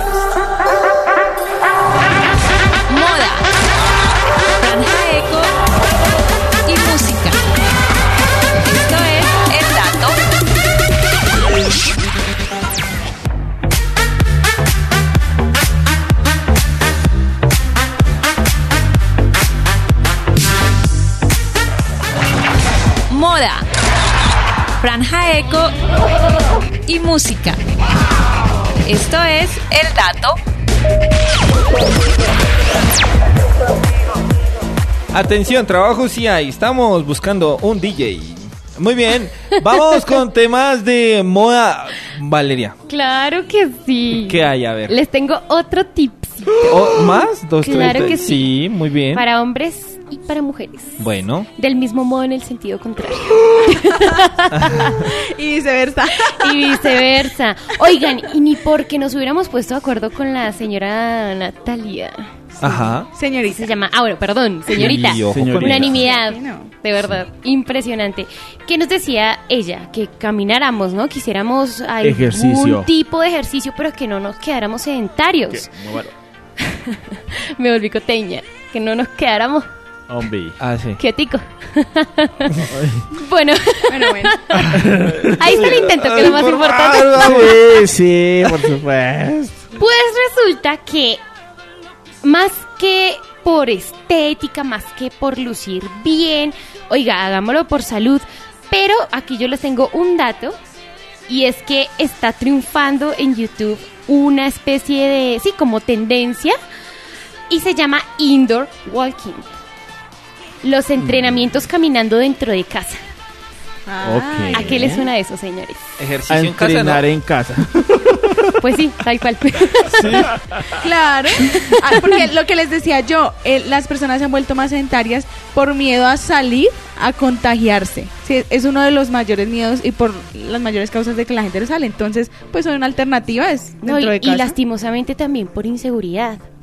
O sea, Sí. últimamente no sé qué pasa con la inseguridad, pero lastimosamente ha aumentado. Entonces la gente como que ya no se anima mucho a salir a trotar a No sale parques. al parque, sí. entonces es lo que dice eh, la doctora Natalia. Que dice, la plata o la vida. Pues sí, La plata. andar tiene muchos beneficios, pero los trainings combinan diferentes ejercicios para hacer una rutina fitness aún más completa. O sea, no se trata de solo caminar en la casa, sino que uno puede combinar el caminar con unos ejercicios que son de bajo impacto, Sí. pero que realmente de verdad hacen la diferencia. Entonces, ¿en qué consiste? ¿En darle tres vueltas a la casa? Tal vez. Sí, caminar. Vea. El ¿sí? mero hecho Subir de andar. las escaleras. Yo hago harto walking on the, phone, on the home. No, y no crean, no solamente tiene beneficios, el grillo, no solamente tiene beneficios eh, en la salud física, Ajá. sino que, adivinen qué, en la salud mental también. ¿También? Uno puede despejarse, cuando uno sale a caminar, uno se despeja, ¿no? Ay, sí. Y Uno como que se entretiene. Oiga, sí. uno se Y entretiene. también se acuerdan eh, hace ocho días que hablaron sobre el ruido de la los sonidos de la naturaleza, pues Sí. eso también ayuda. Usted caminar, escuchar pajaritos. Ayer caminé Ajá. y di 14.602 pasos. ¡Upa! Espectacular. ¿Cómo me dieron Opa. ahí? De eso se trata. O sea, primero saltó el lazo y después se fue a caminar. Exacto. O sea, y está re fitness. este quemé 425 calorías. Opa. 425. Ajá. ¿Y ¿Qué cuántas consumió? ¿Cuánto? Como 3 millones. Ah, No. claro, ahí. Ahí No, así no compensé. se hace. Ahí compensé algo. Ahí compensé algo. Así no se hace, queridos oyentes. Bueno, a ver, terminemos nuestro dato de moda con Vale. Bueno, Moda. pues un buen paseo nos ayudará a despejarnos y a mover nuestro cuerpito. Hasta en esas ocasiones en las que no queremos hacer deporte. Aunque Oh. si lo que buscamos es bajar de peso, tonificar las zonas implicadas como piernas, glúteos e incluso abdomen, el power walking es la mejor opción. Ok. Es decir, Oh. caminar rápido hasta el punto de que se suponga un esfuerzo para nuestro cuerpo, entre otras claves de lo que ya hemos hablado en su momento. Pues, como hemos dicho, acompañado de, ¿cómo se llama estos? Que uno baja en Sentadillas. Sí, Sentadillas. sentadillas. acompañado de sentadillas. Tres vueltas en la casa dando sentadillas. El indoor walking, señores. Y es impresionante, no se trata de practicar solo eh, una bicicleta elíptica como la mayoría de gente tiene en la casa, Sí. sino que es alternar el acto de caminar en el sitio de- a diferentes velocidades con otros ejercicios más intensos y focalizados en glúteos y abdomen, pero Bueno. siempre muy sencillos y aptos para principiantes. Pisadas laterales con sentadillas, zancadas alternas o abdominales de codo a rodilla son algunos de los ejemplos, de manera que entre cada uno de los movimientos más intensos incorporan el power walking a buen ritmo. A modo de descanso entre ejercicios, pero sin detenerte en un momento. ¿Cómo, cómo es esto? Bueno, ¿Cómo es esto? quiero decirles que para las personas que no lo entienden muy bien, o bueno, realmente es muy recomendado en primer lugar, es muy recomendado para las personas que aún no hacen ejercicio. Entonces, ay, que le da pereza, que tanto. Y además que los ejercicios de mucho impacto para los principiantes no es tan bueno. Tanto para rodillas como para... Sí, es bueno tomar de a poquitos, de a niveles, por decirlo Además así. que las personas eh, empiezan haciendo una rutina de ejercicios muy fuerte y pues si no tienen la costumbre les va a doler y al otro día ya no van a hacer nada porque les duele. Pues resulta Y esa no que- es la esa no es la idea, la idea es Es Que se sea constante, claro. este tipo de ejercicio Ajá. va a ser muy bueno, de verdad. Y lo vamos a dejar en un estado, Un estado. en un estado ¿De WhatsApp? de WhatsApp de la emisora, para ¿Qué? que usted pinche ahí y pueda mirar el video. Es algo muy sencillo, o sea, de verdad cualquier persona lo puede, hasta las personas de la Ya tercera mismo edad, lo ponemos, entonces. Lindamente lo pueden hacer y eso ejercita y ayuda a quemar calorías, de verdad. Entonces, mucho ojo y muy atentos al link que vamos a enviar para que a hagan ejercicio al almuerzo ahorita. Oiga. Claro que sí. Haga como yo. ¿Qué? Consuma tres millones de calorías, Camina que, ush. 13 mil pasos y, consume 400. 400 calorías. No, Eso. Ahí está haciendo ejercicio.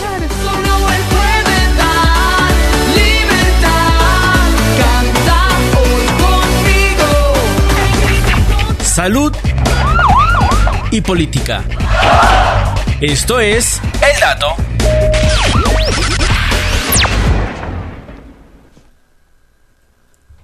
Muy bien.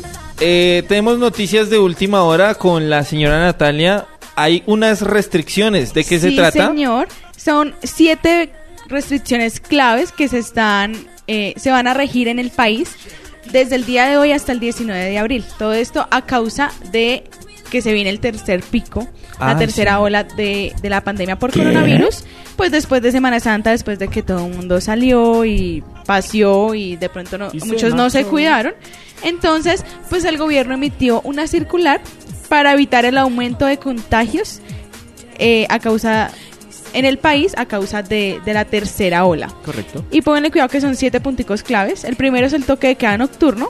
Y es que según la circular, eh, las ciudades que tienen una ocupación eh, de unidades de cuidados intensivos UCI, desde el 50% en adelante tendrán toque de queda nocturno, Ay, señor. pero varía el horario según el porcentaje de ocupación. Toque de Entonces, queda.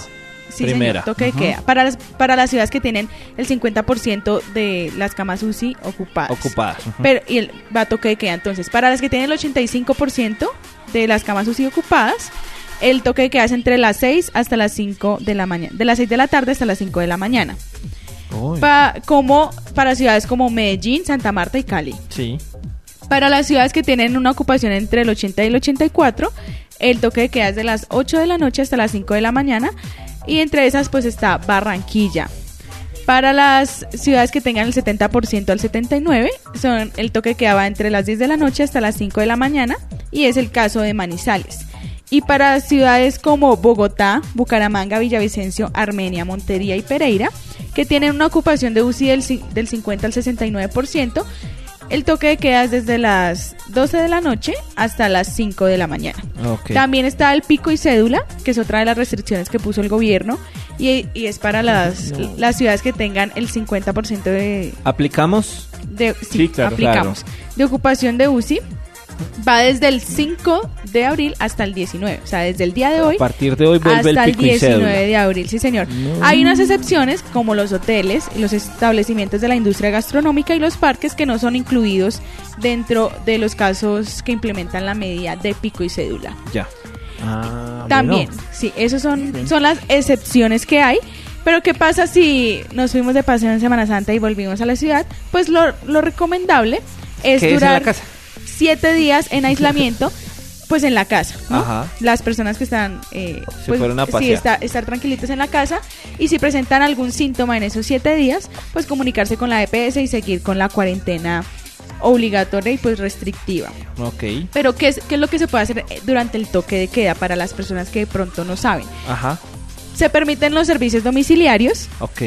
y pues eh, el ejercicio de las actividades señaladas en el decreto 1076.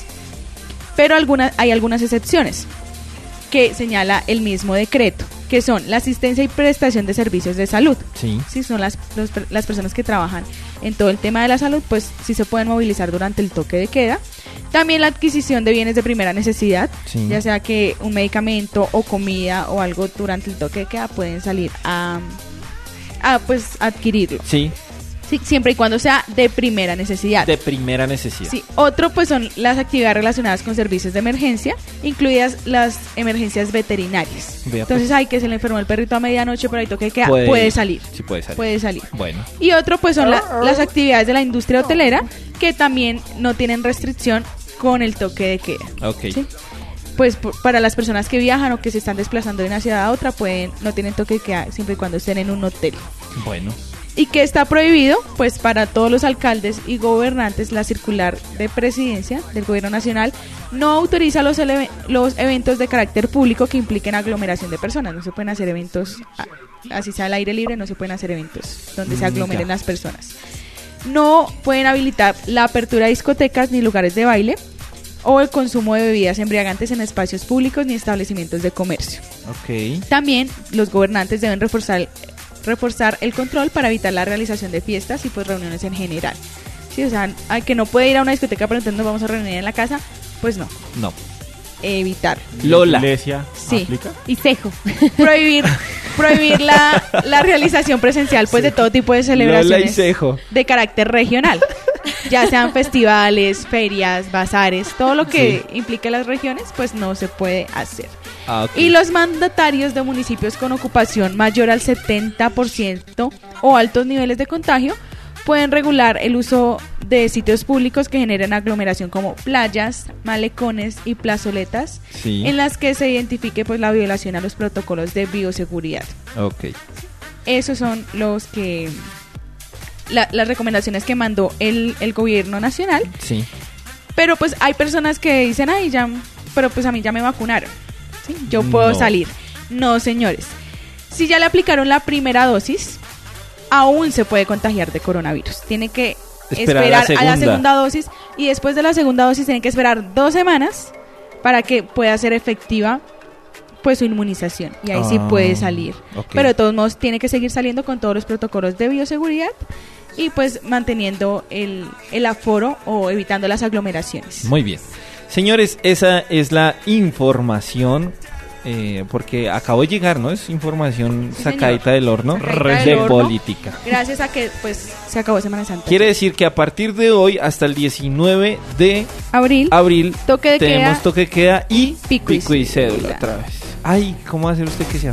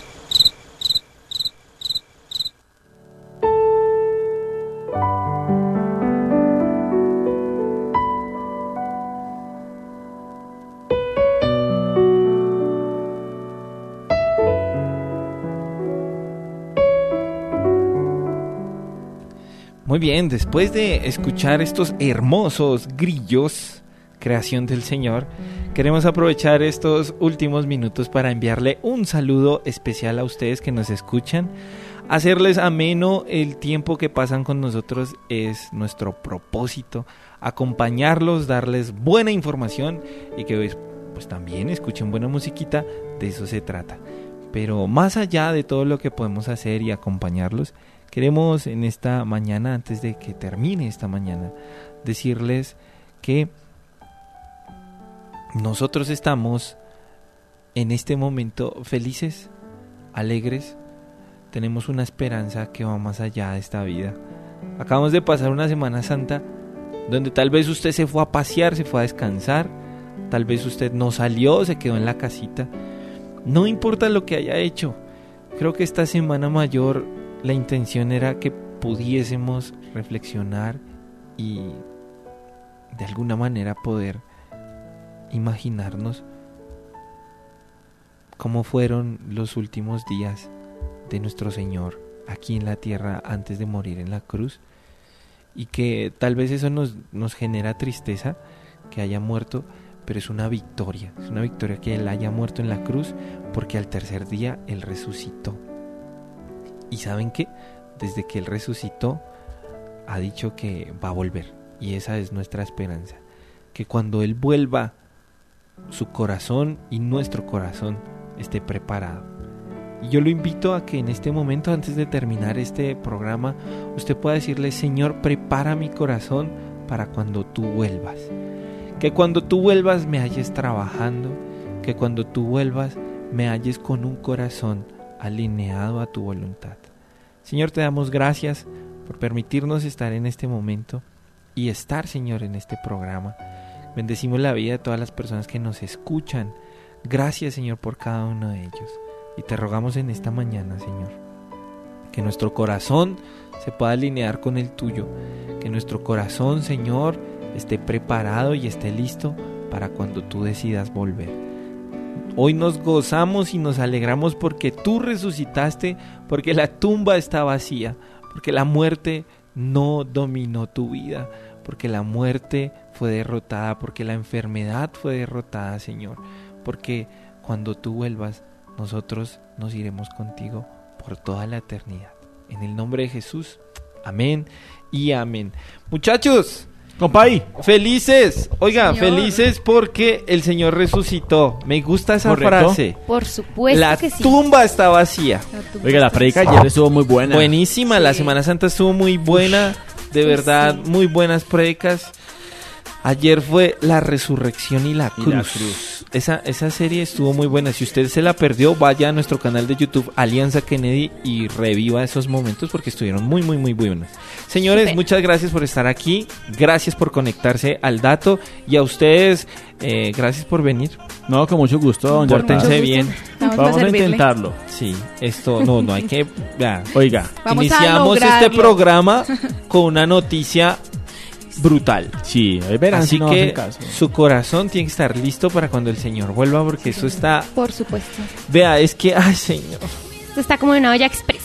Vea, Ahí. Ya, ya, ya. de todas maneras, todo bien. Todo bien. No, sí, todo- bueno, que esto vemos, sea, sea un despertar. Que el Señor nos encuentre camellando. Sí, señora Valeria, juiciosa, pórtese bien, chao. Pero por supuesto, Sayonara, un abracito y buen inicio de semana. Bueno, eh, doctora Natalia, pórtese bien. Esteban, Politóloga, claro que sí. ¿usted qué hace? ¿Usted qué no es en la vida? Sí, sí. No soy aquí, politóloga, soy polifacética. eh, es, es periodista de deportes, hace política. Bueno, Sí, de todos modos, nos vemos a las 5 de la tarde. No se pierdan punto de encuentro tampoco. Este Eso. programa debería llamarse Valeria y Natalia.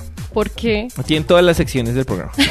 Nosotras Sí, que estamos en todas. Sí. Han ido. Obviously. así. Bueno, Bueno, Ascendimos, bueno, ascendimos. todo bien. Chao, Mario. Eh, Mario, ma, eh, Ma- Marándulas. Mauricio, sí. Ma- Marándulas. Sí. Perfecto. No, mi hermano, nos hablamos. Pórtese bien. Oiga, sí, vamos a portarnos bien. Se va a cortar. Y, oiga, vienen cosas buenas, dos Yarpa. Sí, oiga, yo necesito arreglar este micrófono ixofactamente. Bueno, Estoy muy electrónico. Electrónico. Yo te escucho bien, la verdad, pero bueno. Sí, no, es porque yo usted estoy... da el dato tecnológico. Muy bien. Chao, gente. Nos vemos.